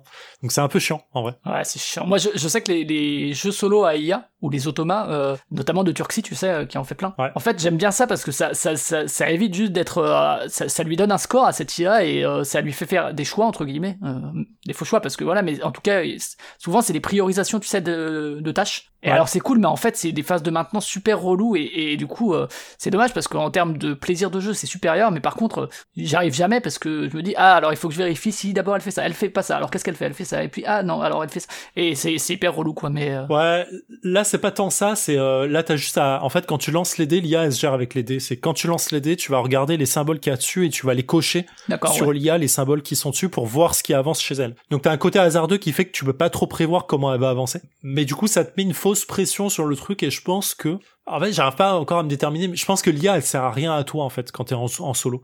Parce qu'en vrai euh, tout ce que tu fais c'est compter tes points à la fin et en vrai tu vas te comparer à elle mais c'est hasardeux de ouf. Et du coup euh, c'est facile à bloquer chez l'IA quand tu vois un truc qui est en train de monter tu vas aller te concentrer dessus pendant deux tours et gagner. Je reproche un peu ça. Je pense que ne pas avoir mis, ne pas avoir d'IA aurait euh, facilité le solo et et au final tout ce que tu fais à la fin c'est comparer ton propre score à toi-même. Ça suffirait largement pour moi en tout cas. À ce moment-là, t'aurais effectivement ces jeux solo où t'as juste, Ouais. t'es arrivé à X, et ben ça te donne tel rang, etc. Exact. Ouais, complètement. Avec avec des niveaux pour le la guerre en fait en disant bah voilà faut que tu arrives à tel niveau à tel niveau. En fait ce serait vraiment la même chose en fait mais en plus simple. Et euh, et en duo euh, gérer le gérer l'IA ça sert plus à rien. Je pense qu'il faut juste s'affronter avec l'autre personne et puis basta. Mais voilà c'est un c'est un petit c'est un petit côté déception du euh, oh c'est dommage je m'attendais à autre chose et un peu euh, Ouais, voilà. surtout toi euh, qui aime jouer en solo, quoi. C'est, Ouais, c'est ça. Mais de toute façon, en vrai, même si t'as 8 autour de la table, ce que je n'ai jamais fait, je ne ferai jamais, c'est euh, tu joues en solo. Parce qu'en vrai, euh, tu regardes que ton plateau de jeu. En fait, t'as jamais. euh, tu vas regarder le plateau de jeu de l'autre, tu vas dire ah il a avancé là, c'est cool. Mais en vrai, ça va pas donner beaucoup d'infos quoi. Ouais, ça c'est presque un peu dommage, non, comparé au, au jeu dont euh, il, enfin, il s'inspire, dont il est un peu héritier. Je sais pas, enfin, Twilight Imperium, j'ai l'impression que c'est pas un jeu solo, quoi. Non. En tout cas, j'en j'en vois un jeu comme avec beaucoup d'interactions, de chat, de, à la fois Pas des tant. interactions guerrières et tout. Non, pas tant que ça.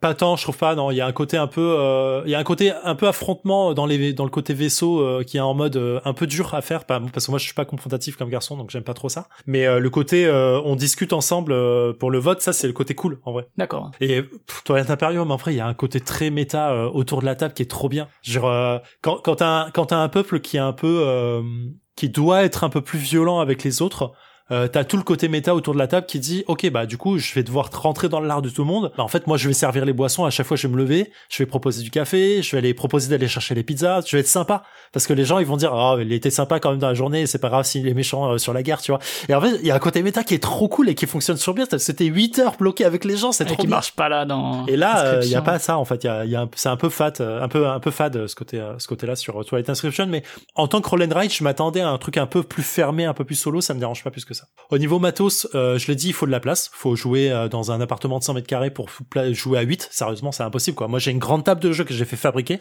Euh, on peut jouer qu'à 4 max dessus avec ce jeu-là. C'est abusé et on se marche dessus, je pense. C'est abusé de ouf. Mais 4, je pense que c'est le maximum au-delà, ça doit être ingérable.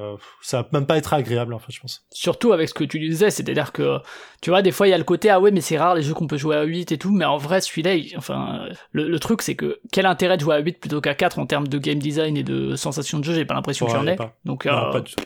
non, non, ça changera rien. Euh, je pense même que c'est un jeu que tu peux faire sur Discord euh, si chacun a le jeu chez soi, tu vois, c'est vraiment du. Ouais, ouais, carrément. C'est marrant. Faut avoir une grande, un grand angle de caméra, quoi. Grave au niveau du public, euh, comme je disais, c'est un jeu qui a le cul entre deux chaises, donc il va toucher clairement les fans de, de Twilight Imperium. J'en connais quelques-uns. À chaque fois que je l'ai présenté, ça a été un carton plein. Ouais, parce que justement, c'est t'as as quand même toi euh, en tant que fan et que pratiquant de Twilight Imperium le sentiment que euh, ils volent pas sa licence parce que tu sais des fois on a un peu ça le côté où euh, bah pas Splendor Duel parce qu'il est quand même un peu dans la veine de Splendor en fait mais euh, il y a des j'ai pas d'exemple qui me viennent en tête mais des fois t'as des jeux où tu te dis ils ont collé la licence et en vrai euh, ils seraient pas euh, on pourrait avoir autre chose. Et euh, est-ce que là est-ce que là quand même tu sens que il y a cet héritage là et qu'il a été développé en pensant à cet héritage ouais, ouais c'est ce que j'allais dire en fait sur le en vrai il y, a, y avait il y avait un côté un peu un peu un enjeu fort de la part des FFG ils étaient obligés de faire un truc qui te paraisse uniquement fat qui reprennent un peu ce côté euh, on parle de Twilight Imperium quoi. T'as t'as pas le choix. Et là-dessus je pense que c'est un pari assez réussi. Mais le problème du coup c'est que c'est difficile pour les personnes qui connaissent pas l'univers qui ont jamais joué au jeu de base qui aiment peut-être pas trop la SF ce qui est quand même très marqué un peu hard SF en plus pas trop agréable à, gérer tu sais côté un peu technologique euh, machin et tout donc c'est pas trop il y, a déjà une porte d'entrée à avoir je trouve les joueurs qui font qui aiment le roll and write ont, du mal à y toucher parce que c'est pas vraiment c'est pas vraiment un roll and write euh, il y a pas le côté rapidité il y a pas le côté un peu euh, euh, un peu fun euh, qui peut que, que ça peut évoquer. Là, clairement, euh, c'est du tableur Excel en fait. C'est-à-dire que tu vas aller checker à chaque tour de jeu. Est-ce que j'ai alors ce tableau-là, j'ai pris toutes mes ressources que je voulais. Oui, ça là, je sais que je vais la garder là. Celle-ci, ok, ça c'est bon. Ce tableau-là, je vais pas y toucher maintenant. Ça, ah merde, j'ai oublié de cocher ça. Ok, ah bah attends, je vais reprendre la ressource que je gardais côté.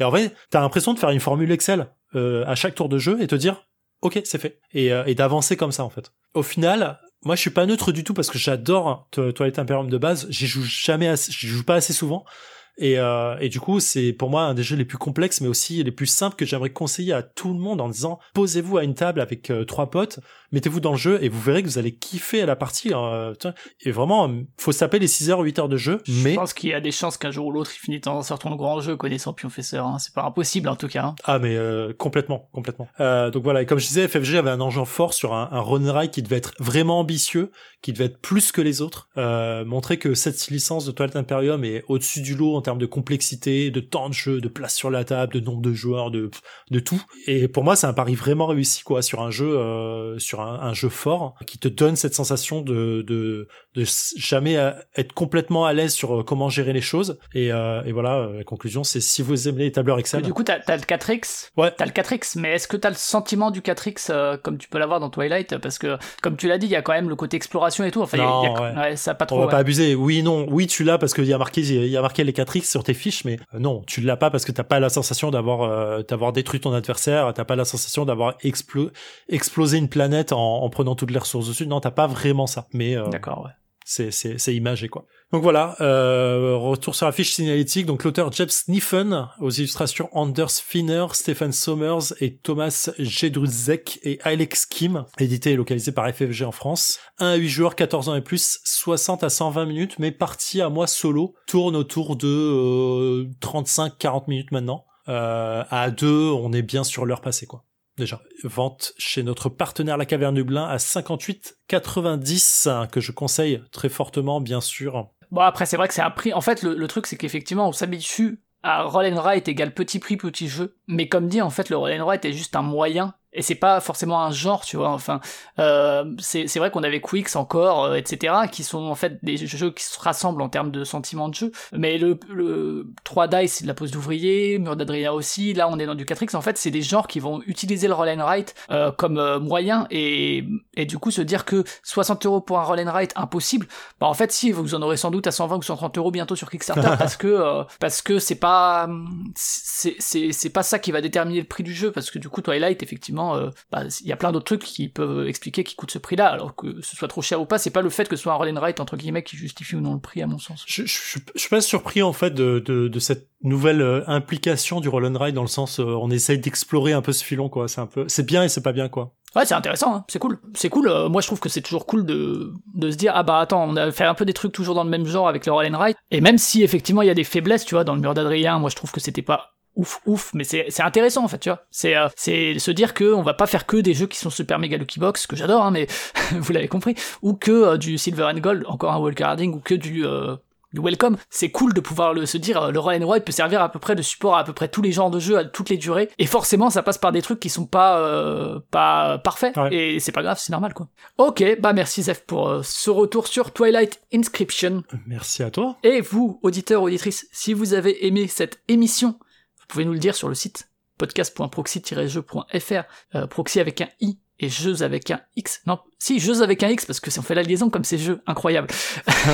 Euh, on a aussi, si vous voulez, un Utip et un PayPal si vous avez trop d'argent et que c'est nous que vous voulez le donner. Euh, si vous n'avez pas aimé, évidemment, ou que vous avez des, des, des, regrets, des, des remarques, que ce soit sur l'un ou l'autre jeu, vous pouvez nous le dire dans les commentaires. Euh, semaine prochaine, normalement, on aura un dossier. On n'est pas encore sûr exactement du sujet et tout, donc normalement, vous verrez vendredi prochain. Sinon, venez sur notre Discord et puis on en discute et puis on met peut-être des, teasers si, si on sait d'ici d'ici la sortie.